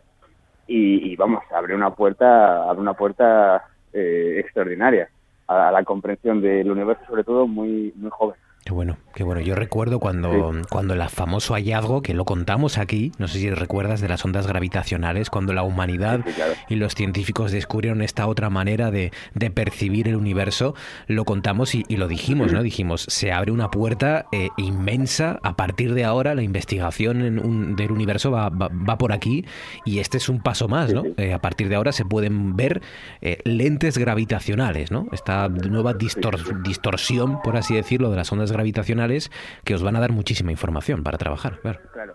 Y esto es, esto es extraordinario porque em, en un futuro, ah, todavía no estamos, no estamos cerca todavía, ¿no? Pero en un, a medio largo plazo seremos capaces de detectar las propias ondas gravitacionales que se emitieron durante el Big Bang, que están por ahí pululando. Y, y cuando estamos capaces de detectar esas ondas gravitacionales, es que vamos a ser capaces de poder estudiar el Big Bang. O sea, ahora mismo somos capaces de estudiar eh, a partir de unos 400.000 años después del Big Bang, que es cuando se hizo la luz, eso es lo que se llama el fondo de microondas. Eso lo podemos ver. Vemos un universo con 400.000 años. Cuando podamos ver las ondas gravitacionales del Big Bang, vamos a poder ver el nacimiento del universo. Imagínense. Así, así, así de simple. Las lentes gravitacionales que nos pueden llevar a estudiar y analizar el origen del universo, literalmente el origen, el Big Bang, que ahora pues no podemos ir tan lejos, pues a través de estas lentes de ondas gravitacionales podrán los investigadores llegar tan lejos. Es fascinante. Oye, eh, para acabar, Quique, tengo aquí un cartel que pone reimagina, recrea, restaura, únete a la generación restauración. Es el proyecto Astros. Esto va a ser el Sí, es- lunes. A partir del lunes en la Plaza de Sí, es- Trascorrales. Es toda la semana. ¿eh? Es Toda una la colaboración entre, entre el Ayuntamiento de Oviedo y varias entidades, entre las que está ISTEA, Mm. y nosotros hacemos efectivamente actividades de, de astronomía en el marco de un proyecto de, de conservación de los cielos, de lucha contra la contaminación lumínica que se llama Astros. Y la- a lo largo de la semana que viene eh, va a haber actividades. El lunes va a haber una charla de Susana Fernández, que es una geóloga de ISTEA, Mm. que es experta en análogos planetarios. Luego va a haber talleres de astronomía, va a haber observaciones nocturnas también para poder contemplar precisamente cómo la contaminación lumínica nos machaca los cielos. Eh, entonces, bueno, cualquiera que pueda participar, pues que consulte la, la página web ovi- oviedo.es barra EMS y ahí tiene la información. Les, les resumo un poco todo. Eh, bueno, tienen toda la información efectivamente en, la página web del Ayuntamiento de Oviedo, www.oviedo.es barra EMS, que son las iniciales de Escuela Municipal de Sostenibilidad, EMS, pero si no, pues eh, apunten, porque va a ser precisamente la Plaza de Trascorrales desde el 31 de mayo al 6 de junio y bueno, pues de, si- de 5 de la tarde a 9 de la noche, de lunes a sábado, y de 11 de la mañana a 2 de la tarde del domingo. El lunes 31 esa conferencia de Susana, de la doctora Susana del Carmen Fernández, geóloga planetaria, no se la pierdan porque escuchar a Susana es una maravilla, de la Antártida a Marte a través de los suelos helados, de eso va a hablar en esa conferencia a las 7 de la tarde el lunes, el miércoles 2 hay un taller a las 6, el viernes 4 de junio a las 10 un taller nocturno, el sábado 5 de junio a las 6 también un taller, el domingo 6 de junio también para acercarse a las estrellas y para eh, comprobar lo, cómo os afecta la contaminación lumínica. Repito, www.oviedo.es barra EMS, todo junto, mm, en este proyecto Astros, en esta Escuela Municipal de Sostenibilidad. Quique, un abrazo fuerte, gracias, que lo disfrutes y lo expliques Bueno, muy otro bien. abrazo. Y. Ah, sí. y una, una última cosa, Marcos. Sí. Solamente felicitar, felicitar a las sociedades astronómicas Pirena Omega, porque esta tarde se anunció que recibió la medalla de plata del, concedida por el Ayuntamiento de Gijón. Ah, Así que todos los, todos los omeganos eh, estamos de enhorabuena. Omega, medalla de plata del Ayuntamiento de Gijón. Hombre, me, me- me parece estupendo, efectivamente, que, que por fin se os empiece a reconocer, ¿no? Porque, porque sí, es verdad. Eh, eh, eh, los titulares hablaban de, bueno, por supuesto, ¿no? De, de, de, de José Volado, ¿no? Y de, y de Antonio Suárez. Pero también está la sociedad Omega. También está ese, ese grupo, ¿no? De, de locos de locos maravillosos que os dedicáis a, pues a mirar a las estrellas y a divulgarlo también. Claro, sobre todo la, sobre todo de cara a, bueno, pues a 40 años de actividades de divulgación, eh, haciendo actividades, abriendo el observatorio, atendiendo. La verdad es que han pasado, por el observatorio han pasado decenas de miles de personas, y no exagero, es que son, no sé el dato exacto, pero estamos hablando de muchas decenas de miles de personas atendidas en estos últimos años. Yo creo que es como Entonces, bueno, el, el- el bautismo de los gijoneses es pasar por ahí. Yo, yo ya me bauticé Deva, hace sí, años y pasar por Deva es un bautismo que cualquier gijonés tiene que, tiene que cumplir. es uno de ellos, es uno de ellos. Pues sí. Un abrazo fuerte, Quique. Gracias, amigo. Un saludo. Venga, Enhorabuena. abrazo. Ante todo, según la ordenanza 3426-8, deberá responder algunas preguntas antes de suicidarse. ¿Es la primera vez que se suicida? ¿Motivos del suicidio?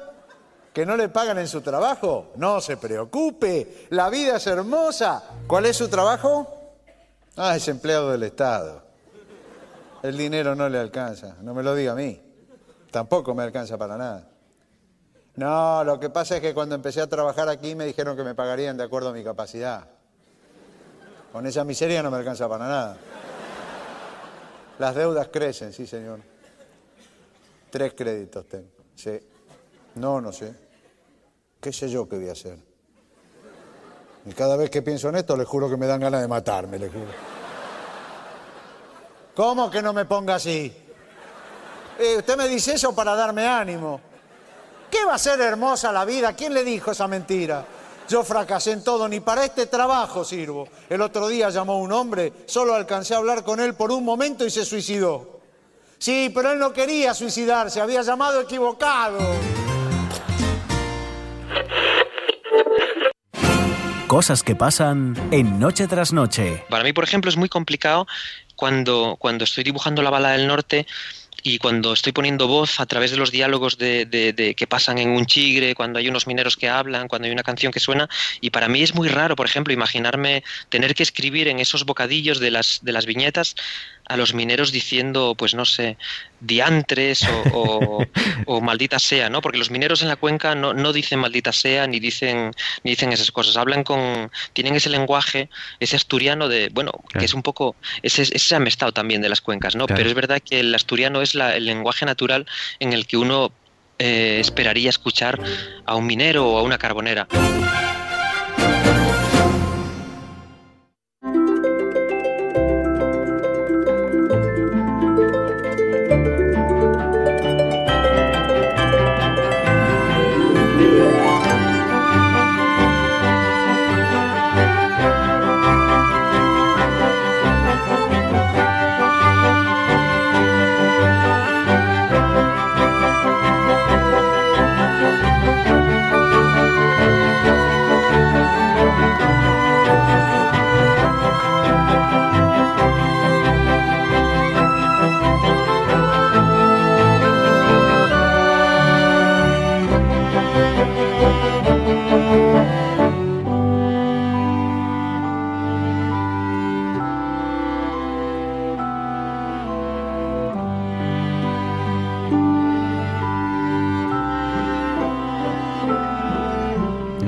Pasan sobre las 10 de la noche, continúan en la sintonía de RPA, esto sigue siendo noche tras noche y arranca ahora sí nuestro consejo de actualidad, nuestra tertulia, con, con sí, con ese recuerdo, la medalla de oro de la ciudad de Gijón. Hoy la, eh, la ciudad se la ha concedido al escritor José Volado y nombra hijo adoptivo al empresario Antonio Suárez. Y luego esas tres medallas de plata que se ha acordado entregar al Centro Integrado de Formación Profesional del Mar, al Unión Club de Ceares y a la Sociedad Astronómica Omega, que es lo que hablaba antes eh, Enrique Diez Quique, que estaba ahí por la calle y no se le escuchaba muy bien, pues ese repaso que hemos hecho de estos galardones del Ayuntamiento de Gijón. Hoy nuestro consejo con José Alba. José, buenas noches. ¿Qué? Buenas noches. Oye, me alegro mucho de esto, de, de todos, del CEARES y demás, pero sobre todo José Volado, que, que falleció recientemente, El 20. y que tiene una trayectoria en, en cuanto al tema de, de literatura y lengua asturiana y, y bueno, en muchísimas facetas además. O sea que eh, no lo conocí personalmente, pero toda la gente que conozco lo, lo tiene o lo tenía por alguien de una bonomía y de un trato y demás excepcional. ¿no? Fue expresidente del Ateneo Obrero, Sí, fue académico de la lengua. Ujú. Y efectivamente, eh, sabes que esto además es un síntoma de cuando dejas eh, huella y marcas a la gente, muchos alumnos de él, hablando maravillas. Sí, sí, es. Cuando- eso, eso es algo eso es- que, que siempre se nota, ¿verdad? sí. Siempre se nota cuando hay profesores sí, que... No, incluso ahora que llevo una temporada ya en Madrid y demás, y pese a eso parece que el recuerdo estaba muy vivo, ¿no? En toda la gente. Mm, Sí, sí. Autor de la antología poética del Resurgimiento y de, y de bueno, poes- poesía en castellano y en asturiano. También, en ambas dos. Eh, Maribel Lujilde, buenas noches. ¿Qué tal? Buenas noches. ¿Cómo estás, Maribel? Pues mira, estoy muy bien y me encanta que hayáis mencionado a José Volado.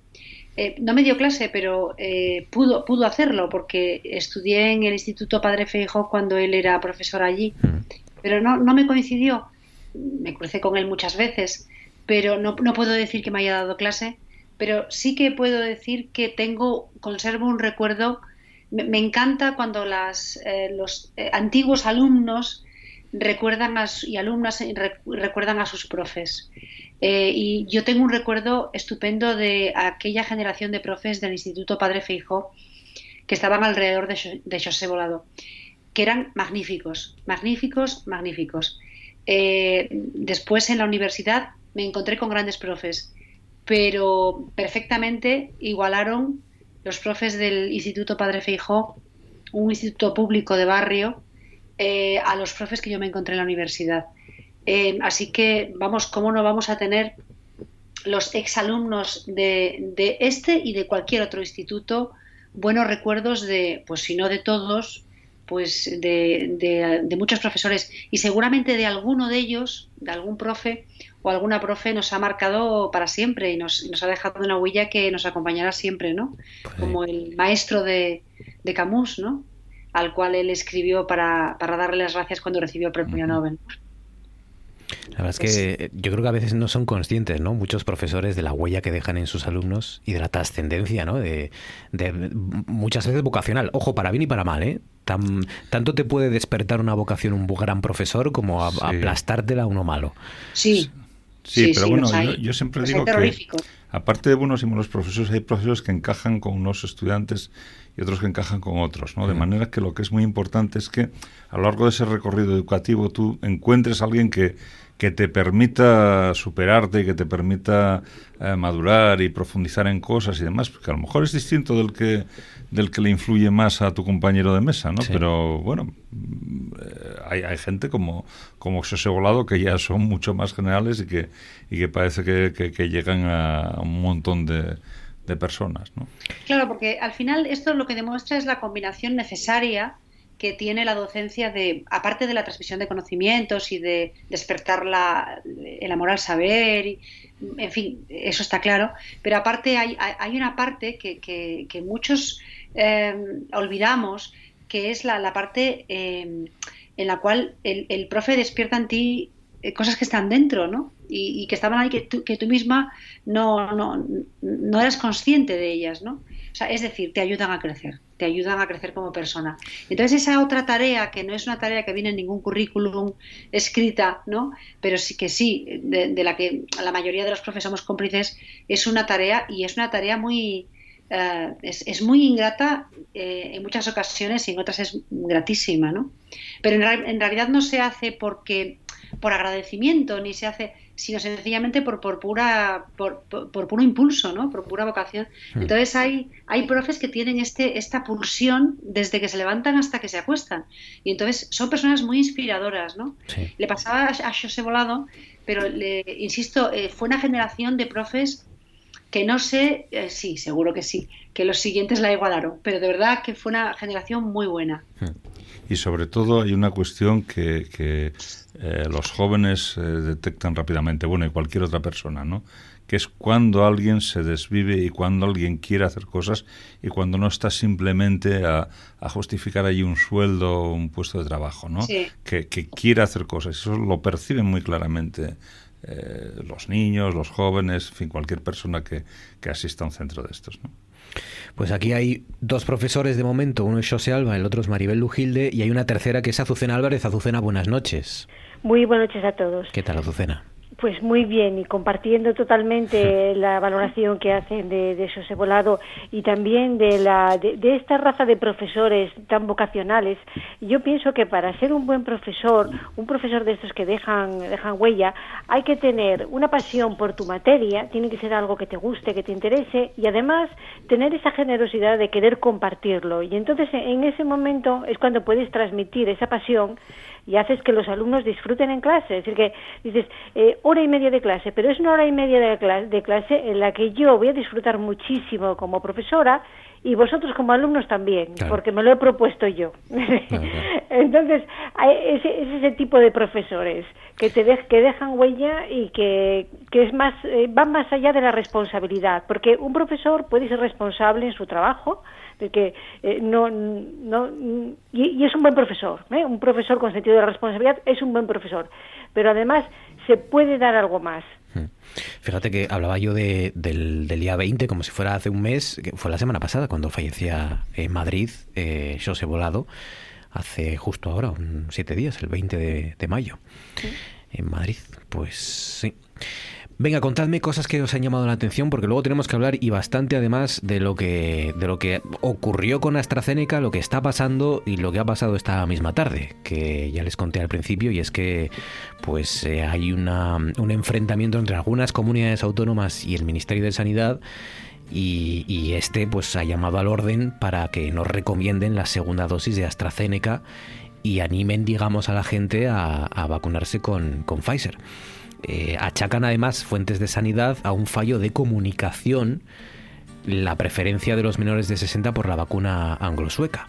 Por la vacuna de AstraZeneca. Bueno, luego lo contamos todo y lo analizamos porque, porque esto es la, última hora. También hay que contar cosas de la pandemia, como que recuerden, Asturias ha pasado a, fase 1 y eso significa, entre otras cosas, que el Sporting va a poder contar con su afición, con, con, con gente en las gradas, eh, con restricciones lógicamente, pero con gente en las gradas en ese partido importantísimo, creo, partido el domingo a las 9 ante el Almería.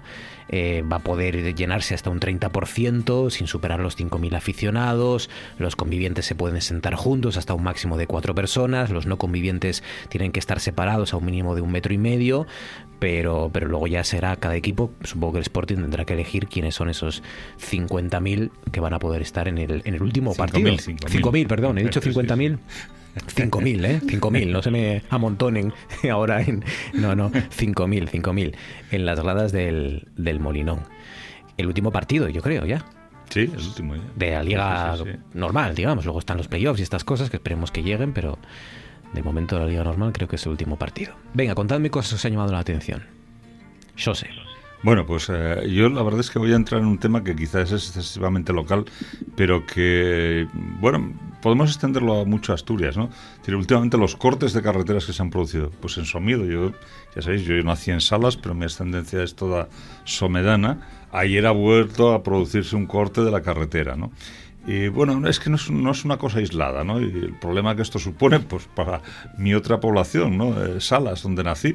Estuve ahí el sábado, pues evidentemente tardé un cuarto de hora más en llegar, después tenía que ir a recoger a mi hijo mayor al aeropuerto, tuve que ir por Pravia, en fin. Eh, pero claro, eso a mí me pasa un día y a la gente de allí les pasa todos los días, ¿no? Es, es una cuestión, una reflexión que yo creo que tenemos que hacer, que es la, la necesidad de, de plantearnos claramente... eh, que las infraestructuras en una orografía como la asturiana necesitan una, una definición distinta que, en la meseta, ¿no? Y que eh, debemos tener unos cuidados seguramente más especiales y, y seguramente también tener personal más formado y tener unos protocolos de, de asistencia porque es que la verdad se están produciendo un montón de, de problemas importantes que, no sé si se deben o al mantenimiento o a unos malos diseños originales o a qué hombre, es mucho, ¿no? Es decir, el, Argallón o la Fana, que diríamos en la zona ¿eh? de, Villazón de, de Salas, pues está a apenas un par de kilómetros de otro que se produjo hace unos años y a unos 8 o 9 kilómetros de otro más que, está en una, zona de características geológicas similares y los, los tres han supuesto problemas importantísimos para la comunidad, la comunicación de la zona, ¿no? Y este de Somiedo, pues eh, fue los últimos días del año, ¿eh? yo creo que el 29 de diciembre, cuando se produjo un corte que estuvo varios días y que se resolvió muy bien por parte de, de las autoridades porque se abrió rápidamente camino, pero bueno, ha vuelto a, a caer en el mismo sitio y haciendo obras y demás. Hombre, mm, seguramente que las circunstancias son muy difíciles, pero habrá que, que ver cómo se afrontan este tipo de cosas que empiezan a ser muy, muy comunes y, y que, bueno, afortunadamente no han producido víctimas por el momento. Yo es que no, no sé si. Me temo que en, en gran parte de España no son conscientes que aquí en el norte un- una piedra puede colapsar Claro, y puede eh. a- a- a- acabar con un camino fundamental y que puede provocar cuestiones como, por ejemplo, que desaparezca el servicio de pediatría de Somiedo, Salas y Belmonte, como ha pasado durante un mes entero, ¿no? Claro, sí, eh, y cualquier tipo de servicios. Ayer, por ejemplo, hubo que suspender un pleno del, del Ayuntamiento de Somiedo, pero, en fin, muchísima gente que, que se mueve diariamente, que, necesita suministrarse, que, bueno, esa es una, una cosa importante, ¿no? Y, desde luego, eh, a mí me ha comentado un ingeniero hace ya muchos años eh, que hay un problema a la hora de diseñar carreteras, ¿no? Esas carreteritas que tenemos, muy antiguas, pues qué sé yo, la, de- la del desfiladero de Los Bellos o, u otras por el estilo, de, todas estas que, que- están en esas, en esas foces, como esas foces de- del río Pigüeña o, o en Peñas Juntas, que ahora dice, si tú ahí ensanchas la carretera un puquitín, ¿eh? un metro que la ensanches, supone tirar un montón de toneladas de roca de impresión, ¿no? Dice, y antes todavía les dejaban hacer una especie de voladizo, una especie de semitúnel, eh, pero ahora hay que tirarlo todo, hay que tirarlo todo, con lo cual quedas además más expuesto a la caída de, de piedras. ¿Y cómo hacemos? Pues lo solucionamos poniendo esas mallas metálicas. Pues esas mallas metálicas te paran las piedras pequeñinas, pero no las piedras grandes, ¿no? Entonces, bueno, tiene una dificultad técnica enorme. Evidentemente, cuando hablamos de dificultad técnica enorme, hablamos también de muchísimo coste. Eh, pero bueno, habrá que adoptar algún tipo de, de soluciones porque eh, la gente de la, de la, zona rural, desde luego, ya tiene bastantes problemas con los servicios en condiciones normales como para verse eh, esto agravado. ¿no? Es decir, por ejemplo, por ejemplo, de eso miedo, y yo no me cansaré de insistirlo, seguramente que, que, mis compañeras lo entienden bien, o sea, que, que los niños de tercero y cuarto de la ESO tengan que bajar de miedo a grado diariamente y volver a sus casas, hombre, para mí es, no sé cómo llamarlo, pero es que no encuentro la palabra. ¿eh? Tercermundista. Y, y eso queda interrumpido. Eso queda interrumpido. Maribel, ¿cuál es tu asunto? ¿Qué sugieres? ¿Qué propones? Bueno, yo solamente añadiría una coletilla a lo que acabamos de escuchar y es que si queremos hacer atractiva nuestra Asturias vaciada, tendremos que empezar por aquí, ¿no? Mm. Porque no podemos vender un paraíso natural que, se, que tiene estos semejantes problemas de, de comunicación que, que, que, amarga, que amarga el día a día. Pues eh, yo quiero volver a, a la playa de, del Tarajal y a esa foto que dio la vuelta al mundo, al menos dio la vuelta a España, y desde luego las redes sociales a la foto de, de, la voluntaria de Cruz Roja con el, con el migrante senegalés. Y quiero volver a ella porque, bueno, quiero hacer una reflexión sobre esta historia al hilo del hecho de que la corresponsal de televisión española en Marruecos, eh, después de que, este muchacho, Abdú, fue expulsado de nuevo a, a, Marruecos, o sea que el hombre todo el esfuerzo que hizo no le sirvió para nada, de nuevo se fue, se fue a Marruecos, pues la corresponsal de televisión española le buscó y junto con su equipo y le localizó en Casablanca y bueno, hizo una pieza para, para el telediario, vamos, y para varios telediarios. Se da la circunstancia de que Ana es, uh, es, es, es, amiga mía, es muy buena amiga. Fuimos compañeras en la universidad. Mira, hoy toca hablar de, hoy toca hablar de tiempos pretéritos educativos. Y nos conocimos el primer día de clase y, y forjamos una amistad estupenda que todavía continúa. Y he hablado mucho estos días con respecto a, a lo que ha vivido con, con, con, esta, alrededor de esa historia. Ella está acostumbrada a, vamos, ha recorrido medio mundo y ha visto muchos migrantes pasándolo mal y el caso de este muchacho la ha dejado tocada. Eh, y, un poco la, la, historia ¿no? de poner en conexión a, a Luna, la, la, voluntaria de Cruz Roja, aprovecho para decir que me siento muy orgullosa de ser socia de Cruz Roja. No sé cuántos años hace que soy socia de Cruz Roja, pero estas cosas me hacen darme cuenta de que, de que he hecho muy bien y de que esta voluntaria a mí me representa como socia de Cruz Roja. Pero eh, la historia de, de, este hombre es una historia mm, terrible porque eh, solamente ver el mapa y el recorrido que este, que este muchacho hizo junto con su hermano saliendo los dos de Senegal eh, hacia, hacia Marruecos, una aventura huyendo de la pobreza. En Marruecos llevaban cuatro años los dos juntos esperando a, entrar en España y de repente surgió el rumor de que España abría las fronteras.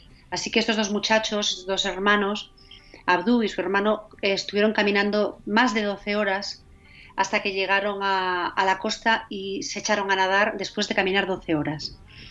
Imaginémonos nosotros que habrán comido, que habrán bebido estos muchachos y así llegaron a, a la playa, ¿no? Eh, él, él, lloraba porque no había visto que su hermano estaba inconsciente y lo perdió de vista. No se sabe nada de él, están buscándole. Y ahora mismo, pues, Abdú está en Casablanca y está siendo ayudado, atendido sobre todo médicamente porque está, está enfermo, aunque no se sabe muy bien lo que es. No es coronavirus porque le hicieron una PCR y están, bueno, varias ONGs eh, movilizándose para poder atenderle médicamente, ¿no? Pero sobre todo están intentando que se reencuentre con su hermano en Marruecos, es decir, que vaya a la casilla de salida. Entonces, bueno, me gusta esta historia y me, y quisiera y quiero contar esta, esta, trascienda, ¿no? De, que, es mi amiga Ana, pero que podría ser cualquier otra periodista de, de, raza, ¿no? Como ella. Claro, yo soy subjetiva porque la quiero, pero las personas que son objetivas me dicen que hace unas crónicas muy buenas, o sea que yo creo que también estoy en lo cierto. Pero so, quiero destacar dos cosas. Una, que detrás de cada eh, inmigrante, de cada migrante, hay una historia que generalmente es terrible que podríamos ser nosotros, que la enfermedad de este hombre, no sé lo que será, pero está enfermo de miseria, esa es la enfermedad que tiene. Y, um, y luego la, la, la, algo que también quiero destacar es el papel que tiene el periodismo, ¿no? Para desmontar, eh, no sé, tentaciones que pueden tener personas de utilizar estas historias y convertirlas en armas arro- arrojadizas. ¿no? Entonces está muy bien que, que alguien haya puesto el foco sobre la historia de este hombre que de repente era, salió a la primera plana y de repente desapareció. Y eh, después de todo lo que se había, se había enmierdado en redes sociales, de todas estas cosas que habían vomitado en redes sociales tóxicas, ¿no? Y que sin embargo contrastan con los hechos, eh, con los hechos, con, con el pensar de verdad de los españoles, porque por ejemplo ACNUR eh, nos dice, el alto comisionado de, la- de Naciones Unidas para la, inmigración, nos dice que España es el tercer país del mundo, tenemos que estar orgullosos, en los que los, eh, ciudadanos aceptan más y mejor la- a los refugiados. Estamos detrás de Holanda y de Bélgica, perdón, y de, y de Suecia. Eh, primero iría Suecia, después Países Bajos y luego vamos nosotros. Entonces deberíamos estar orgullosos. Entonces nada puede, digamos, enmierdar, ¿verdad? Esa, esa, ese pensamiento colectivo que tenemos de aceptación hacia los, hacia los inmigrantes. Y además deberíamos de, tenerlo más todavía, incluso egoístamente, si pensamos que Asturias, dentro de, un, bueno, y concretamente en 2050, eh, tendrá una edad media de 59,1 años. Es una auténtica alarma la que hay eh, calculando las medias de edad en la Unión Europea y hay eh, varias regiones, entre ellas está Asturias, entre las 10 regiones más envejecidas en 2050. La solución para, para esto es tener más hijos y también bajar la barrera y dejar que los inmigrantes puedan hacer su vida aquí. Entonces, esta panorámica que quiero dar, eh, tan así tan completa de un poco el papel del periodismo para poner las cosas en su sitio, un poco lo que de verdad pensamos de los inmigrantes y un poco lo que realmente también necesitamos egoístamente de ellos, pues es un mensaje, bueno, para para que mm, plan- veamos el, lo, lo planteemos con serenidad y con empatía. Sí, y aquí mm, aprovecho para reivindicar el papel que hacen, porque ya sabes que aquí nos gusta reivindicar el periodismo local y el periodismo regional, eh, los compañeros del Faro de Ceuta. Muchas de las historias que ustedes escuchan y leen en, en los grandes diarios nacionales y en los grandes medios nacionales, muchas, no todas, pero muchas salen de la gente que está currando en el Faro de Ceuta y que conocen muy bien los mecanismos y los entresijos de, de lo que ha pasado estos días. Eh, personas efectivamente con, con, con historias detrás, con nombres, con apellidos, con vidas que están siendo usadas de la manera más cruel por un régimen como el marroquí que todavía hoy ha vuelto a avisar de nuevas consecuencias contra España, ¿no? y sigue y sigue amenazando y, y, bueno pues hemos comprobado cosa que ya sabíamos que, que es capaz sin ningún tipo de, de pudor ni, ni, de escrúpulo de usar a sus propios eh, ciudadanos como, como arma arrojadiza contra contra su país vecino contra España y hay este una caso. cuestión terrible que son las expectativas que se despiertan en, en, toda esta gente, ¿no? que hace esos recorridos inmensos, que hace un esfuerzo enorme, ¿no? porque se fijan, como se fijaban aquí los asturianos de hace 100 años, en los indianos. ¿no? Eh, yo he tenido ocasión de leer alguna, algún artículo escrito por precisamente un emigrante exitoso africano y que trató de desarrollar una labor pedagógica, ¿no? Volvió a su pueblo y les explicaba a los chavales, cuidado, oye, que esto de la inmigración, hay algunos eh, que, que, tienen mucho éxito, pero no os penséis que, que esto es eh, una maravilla. Y no le creían, lo que querían era creer en, en, eso, en que él había pegado el saldo, que tenía una buena casa, que, en fin, no todas estas cosas. Sí. Es complicado. El dorado, esto, sí, sí. esto nos, nos viene, viene, pasando ya desde, desde mm. siempre, de lejos.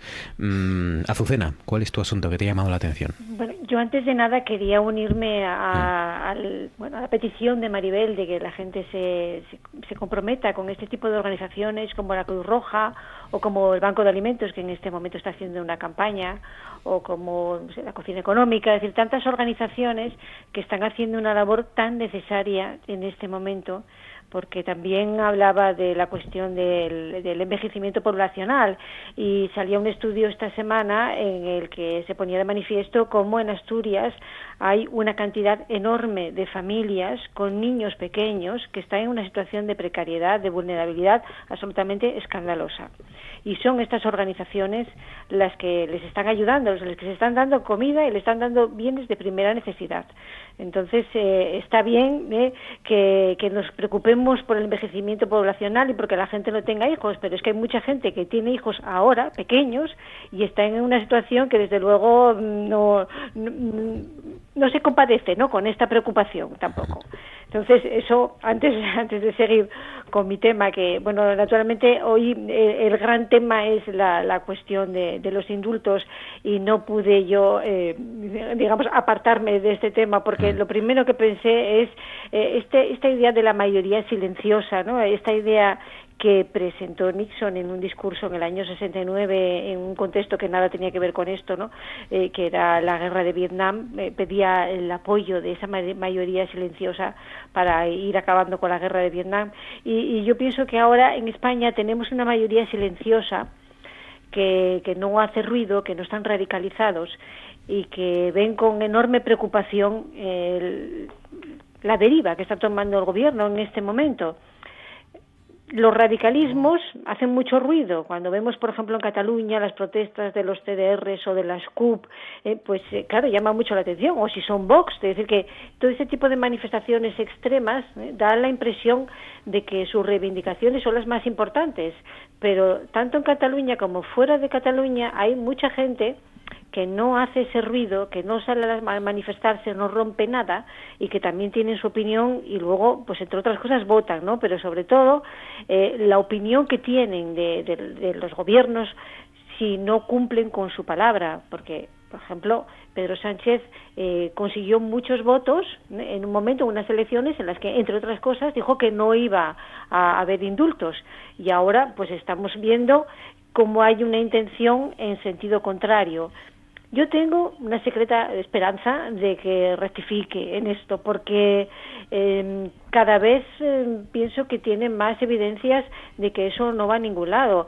Hay ahí un intento de, de apaciguamiento que no creo que fuera a conseguir nada, porque además eh, les, lo que están pidiendo es la amnistía, o sea, ni siquiera quieren el indulto por supuesto que dicen que el que lo van a aceptar, ¿no? No van a decir que no, pero no es eso lo que quieren, de manera que como estrategia de apaciguamiento yo no creo que funcione. Y por otra parte, lo que hace es eh, generar desconfianza en la población en general, en esa población que no hace ruido, que, que seguramente no va a salir en la calle, a lo mejor sale alguno, porque bueno, hay alguna convocatoria, por ejemplo, de Ciudadanos el 11 de junio en Cataluña, pero va, va a ver, no habrá violencia, así que no va a ser, no, no va a ser eh, una manifestación eh, de las que mm, impresionan a la gente, ¿no? Mm. Pero la gravedad de los delitos, estamos hablando de sedición, de malversación, algo que está fundamentado que hay un, en fin, está el Tribunal Supremo, no se puede justificar de ninguna manera.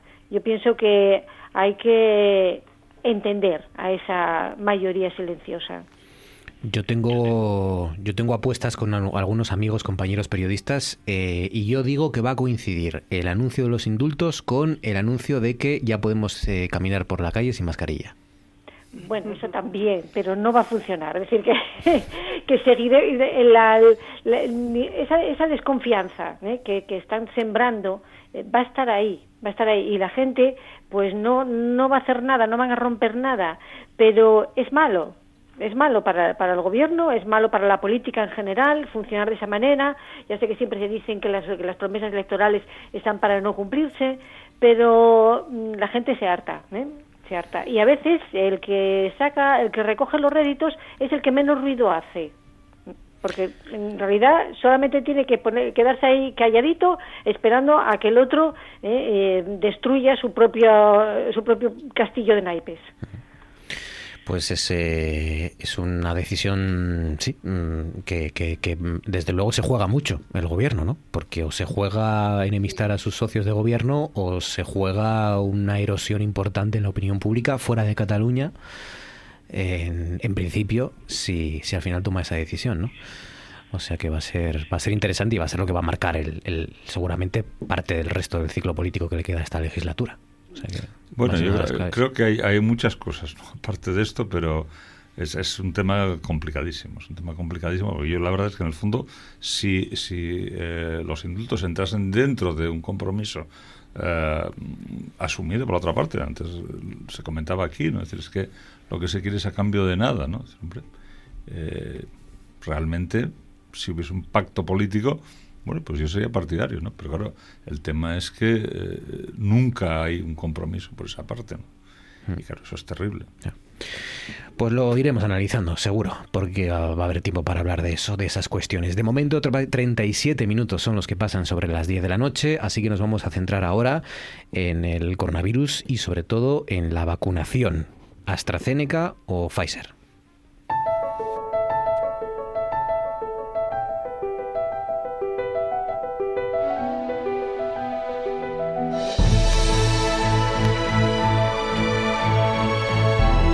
Esto es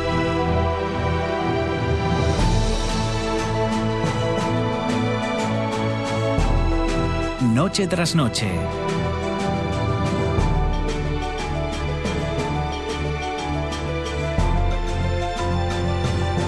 Con Marcos Vega.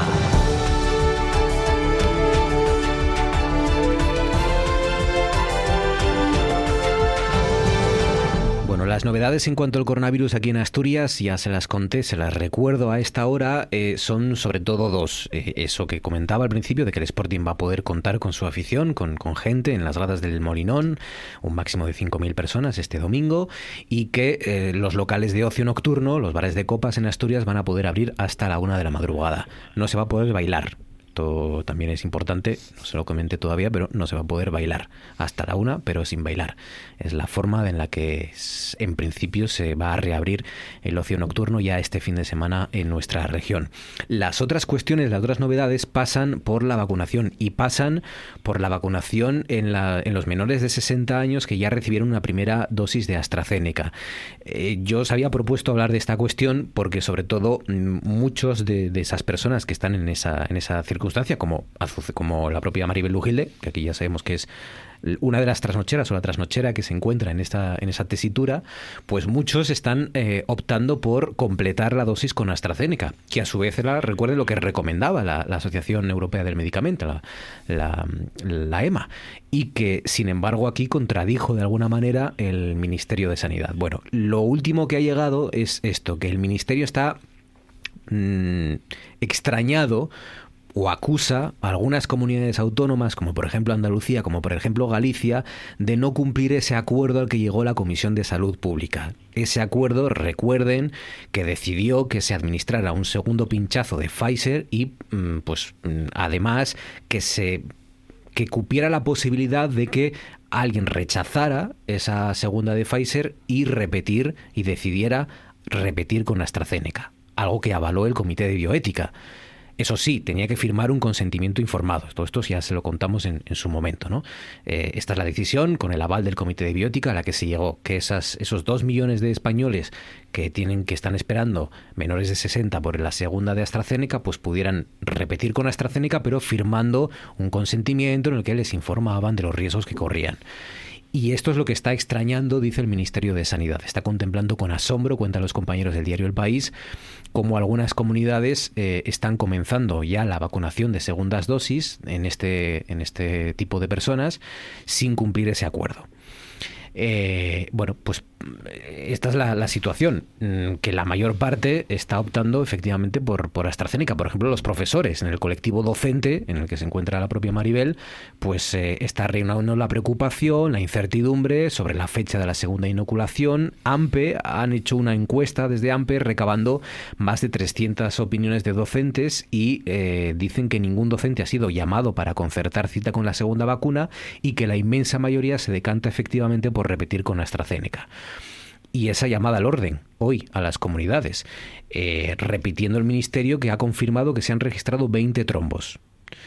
Eh, son 20 trombos en la primera dosis. No sé por qué el ministerio utiliza estas cifras de 20 trombos con la segunda dosis, cuando estamos hablando de la segunda dosis de AstraZeneca, porque estos 20 trombos se han producido en la primera dosis. Eh, yo sí. Yo aquí voy a ser muy radical.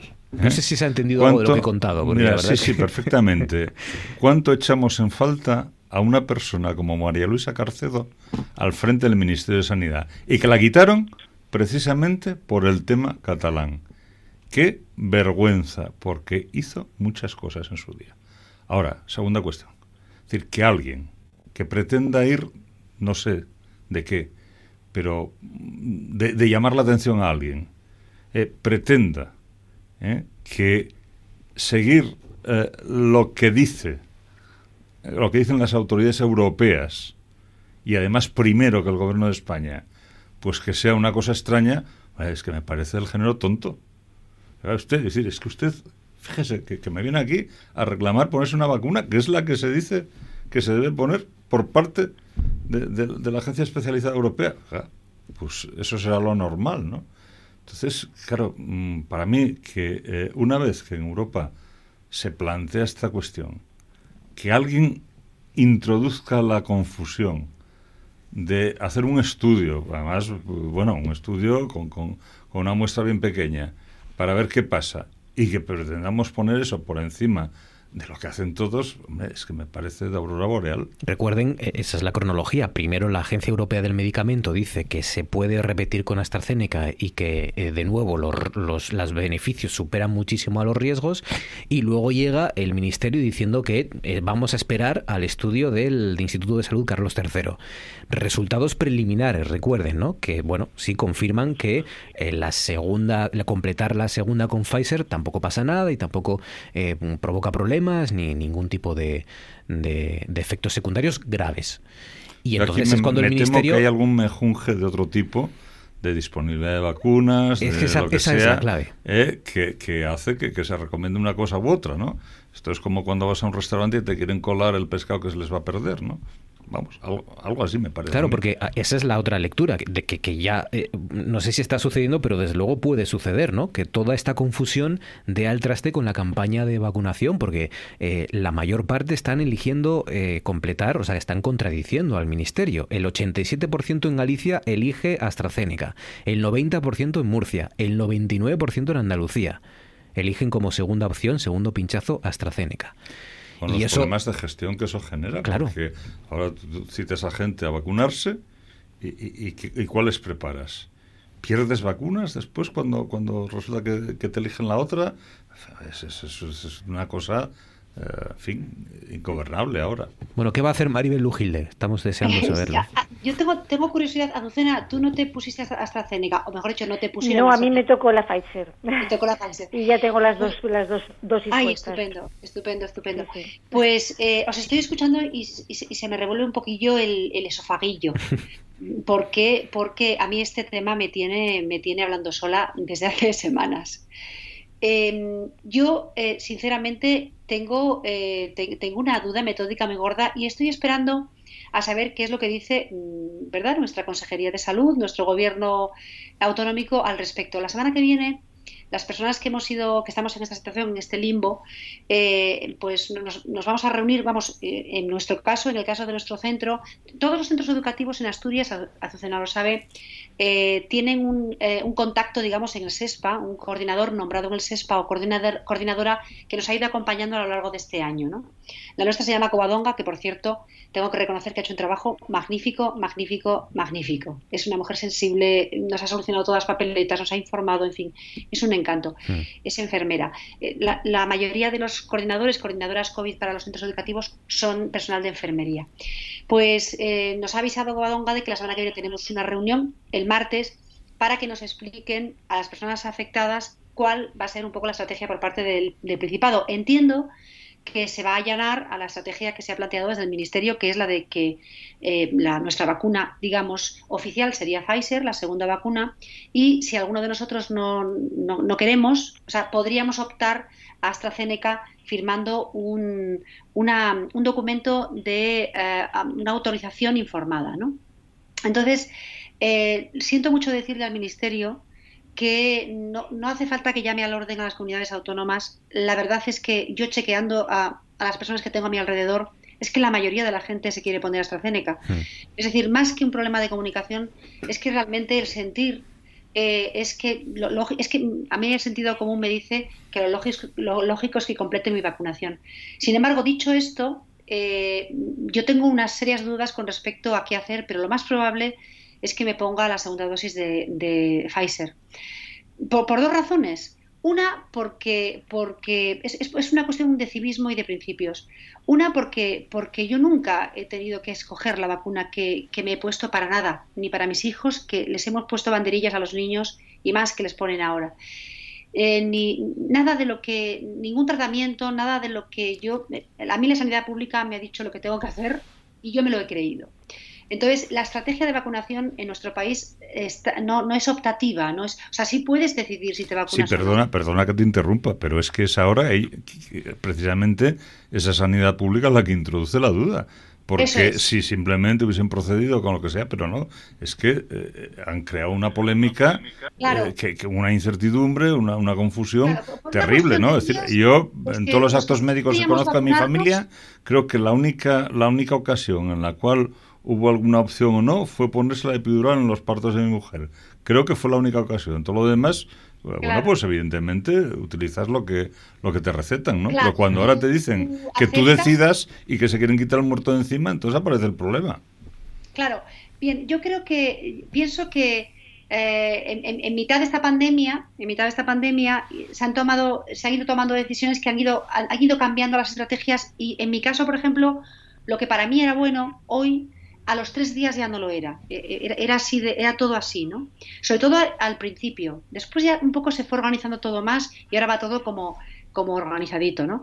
Pero al principio que había como una especie de ansia por vacunarnos cuanto más rápido mejor, pues entonces ahí se, produjo esto.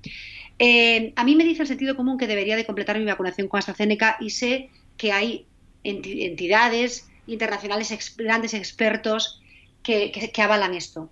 También los hay que, avala- que avalan que no se haga. O sea, que decir, esta otra vía de Pfizer. Eh, con lo cual deduzco que tanto eh, una decisión como otra son buenas. Entonces, es algo que me quiero decir a mí misma y que quiero decir a la gente que está como yo. O sea, yo, yo de verdad que he pasado angustia auténtica por esto. Y he decidido que no me voy a angustiar más. O sea, es decir, que la solución que tomemos, sea una o sea otra, nos va a ayudar contra, eh, contra esta enfermedad. O sea, que vamos a tener que dejar claro esto desde el principio. Y luego hay una segunda razón y es que me niego a firmar un papel para poner una vacuna. Me niego. Eh, ni- ningún otro conciudadano mío lo ha hecho y por tanto yo no lo voy a hacer. Ya llevo muchas semanas sintiéndome ciudadana de segunda con este tema y ya no quiero bajar un escalón más. No quiero firmar un papel por poner una una vacuna en este país. Me niego.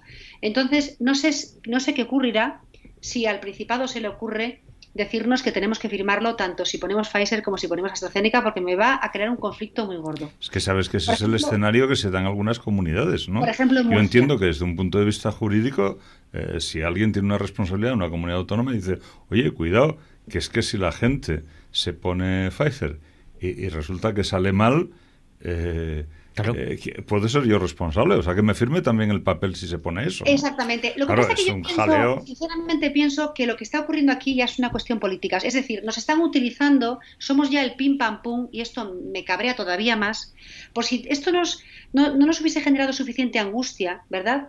Todavía tenemos que cabrearnos viendo cómo somos el pim pam pum de, de la política de nuestro país. Porque realmente el Ministerio de Sanidad no tenía que haber, hacer- haber cedido ante esto. O sea, tenía que haber decidido cuál era la estrategia de vacunación en nuestro país y habernos dicho que era lo mejor, que luego era opinable. Luego es opinable.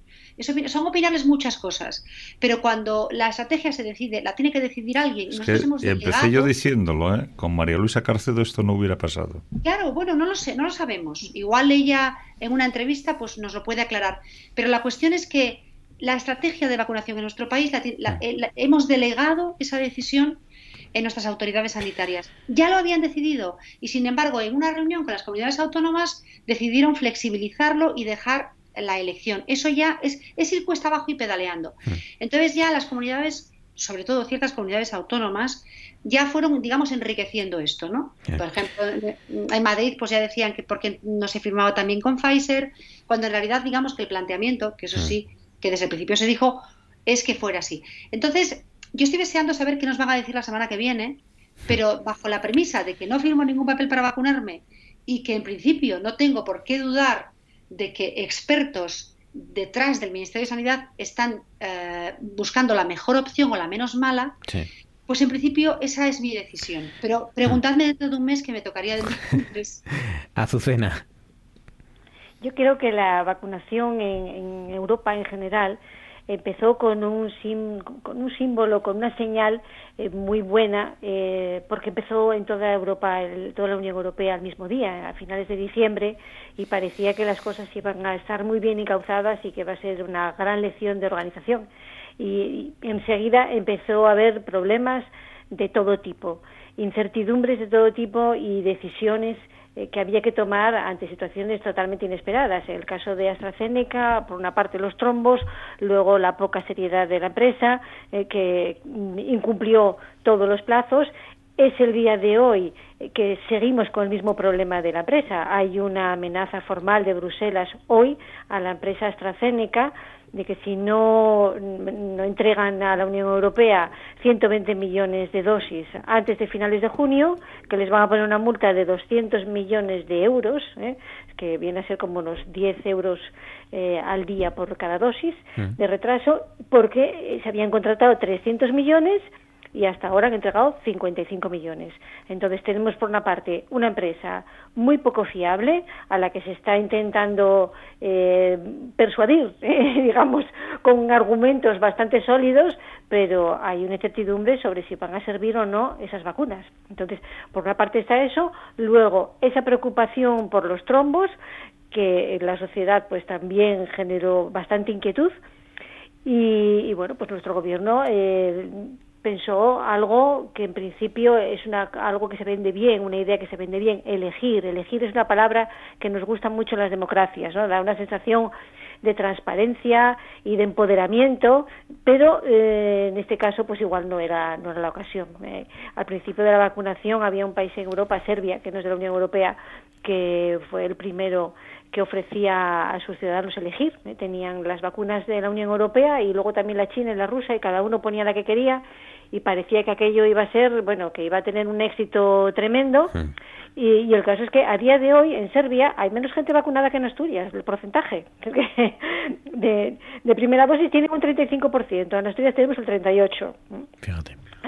Así que mm, tampoco el resultado ha sido una cosa decir es que la gente ya le dio una confianza enorme. En cuanto a la, segunda dosis le llevan un poco más avanzada, pero mm, no no fue tampoco la panacea. Entonces hay que tener cuidado con estas ideas políticas, ¿eh? porque al final se nos impone, nos sorprende, nos salta esa mayoría silenciosa que dice ¿y por qué? A ver, ¿por qué? Porque eh, efectivamente el tema de, mezclar sueros diferentes no es algo insólito dentro del mundo de la medicina, pero lo que está probado, lo que está recomendado, lo que se hizo en el Reino Unido, que tiene vacunada a muchísima gente, es las dos dosis con AstraZeneca es lo que recomienda la OMS, es lo que recomienda la Agencia Europea del Medicamento y, sí, es verdad que, mezclar sueros no se ha hecho y que mm, los resultados no tienen por qué ser malos, pero es normal que haya cierta inquietud. Entonces, eh, bueno, pues eh, a, a, ver qué hace el gobierno con ese tema, porque eh, no son tanto las comunidades como los propios ciudadanos los que no ven la lógica, porque si, si tú tienes una primera dosis con AstraZeneca, y eso es lo que se recomienda eh, por parte del laboratorio que hizo todas las pruebas y que tuvo todas las autorizaciones, por parte de los organismos internacionales, pues a ti te parece que lo más lógico es ponerte la segunda de esa y que no el riesgo no será altísimo eh, con el tema de los trombos. Lo ideal, pues, sería que esta vía de investigación que abrieron ahora en Alemania, que salió hoy de que se podría modificar la AstraZeneca para mejorar esta, esta cuestión, se pudiera hacer rápido. Pero bueno, según funciona AstraZeneca, pues eh, si se hace será para dentro de seis meses. Entonces, al final va a ser la decisión de cada uno. Y, creo que tampoco es muy normal, eh, como decían hace un momento mis compañeros de, tertulia, que, decidamos nosotros sobre, sobre una decisión terapéutica. Nosotros no somos especialistas en inmunología y, no tenemos, eh, digamos, el criterio adecuado. Podemos tomar un criterio en base a la lógica. La lógica nos dice, pues las dos de lo mismo, ¿no? Es lo que nos dice la lógica pero tampoco somos expertos. Yo pienso que los expertos deberían decidir. ¿eh? Yo sé, y acabamos. A partir de aquí, a ver cómo ahora convencemos a la gente que no se automedique. ¿eh? Si resulta que cuando tienen que tomar una decisión trascendental eh, les pedimos la opinión, pues chico, quitaremos las campañas que en las cuales sugerimos que, la gente nos automedique. Es, desde luego, sí. Eh, ya se está empezando a asumir un, fallo clamoroso en la comunicación y, esto tienen que explicarlo bien y aclararlo porque, porque es, verdad que no se puede eh, mantener en esta situación a más de dos millones de, o dos millones de, de españoles. Bueno, hasta aquí nuestro consejo de actualidad. Os lo agradezco muchísimo, como siempre, que os hayáis acercado hasta aquí, que hayáis eh, opinado y analizado la actualidad con nosotros nosotros. José Alba, Maribel Lujil y Azucena Álvarez, muchísimas gracias a los tres. Un abrazo. fuerte, compañeros. Gracias a vosotros. Gracias y cuidaos mucho. Cerramos, como cada jueves, con Paco Álvarez. Esta semana, la España vaciada picó a las puertas del Congreso de los Diputados. Representantes de un centenar y medio de asociaciones empadronadas en esos pueblos, comarques y provincias amenazadas por la fantasma del despoblamiento, llevaron al Parlamento un documento con 101 medidas. De algunas de ellas son lógicas y obvias, como y el caso de poder contar en todo el territorio rural con una conexión a Internet eh, digna y constante que facilite el asentamiento de personas que anguaño viven en la ciudad y que podrían plantearse la posibilidad de teletrabajar en el medio rural. Esas medidas eh, y es necesario empezar a aplicarles ya para revertir, para evitar la muerte poblacional de muchos territorios. Entre ellos, una parte de Asturias que no llega llena a este problema. Asturias, en conjunto, y una de las comunidades autónomas que está deslizándose pela pendiente de la pérdida de población de estos tiempos últimos. Hay alrededor de ese amplio movimiento asociativo de la España vaciada un sentimiento de optimismo moderado, pero optimismo a fin de cuentas, porque las circunstancias eh, anguaños son afalladices para conseguir eh, logros importantes. Hay eh, 10.000 millones de euros procedentes de Europa que presentan una oportunidad de oro, una segunda oportunidad eh, para esos territorios eh, a los que ahora mismo se ellos niega el futuro. En el caso de Asturias, la parte que nos toque, hay que esperar, mm, por lo menos, que la inversión que se faiga con esos perres tenga un poco más de lógica y de sentido común que lo que se hizo con buena parte de la inversión de los fondos mineros.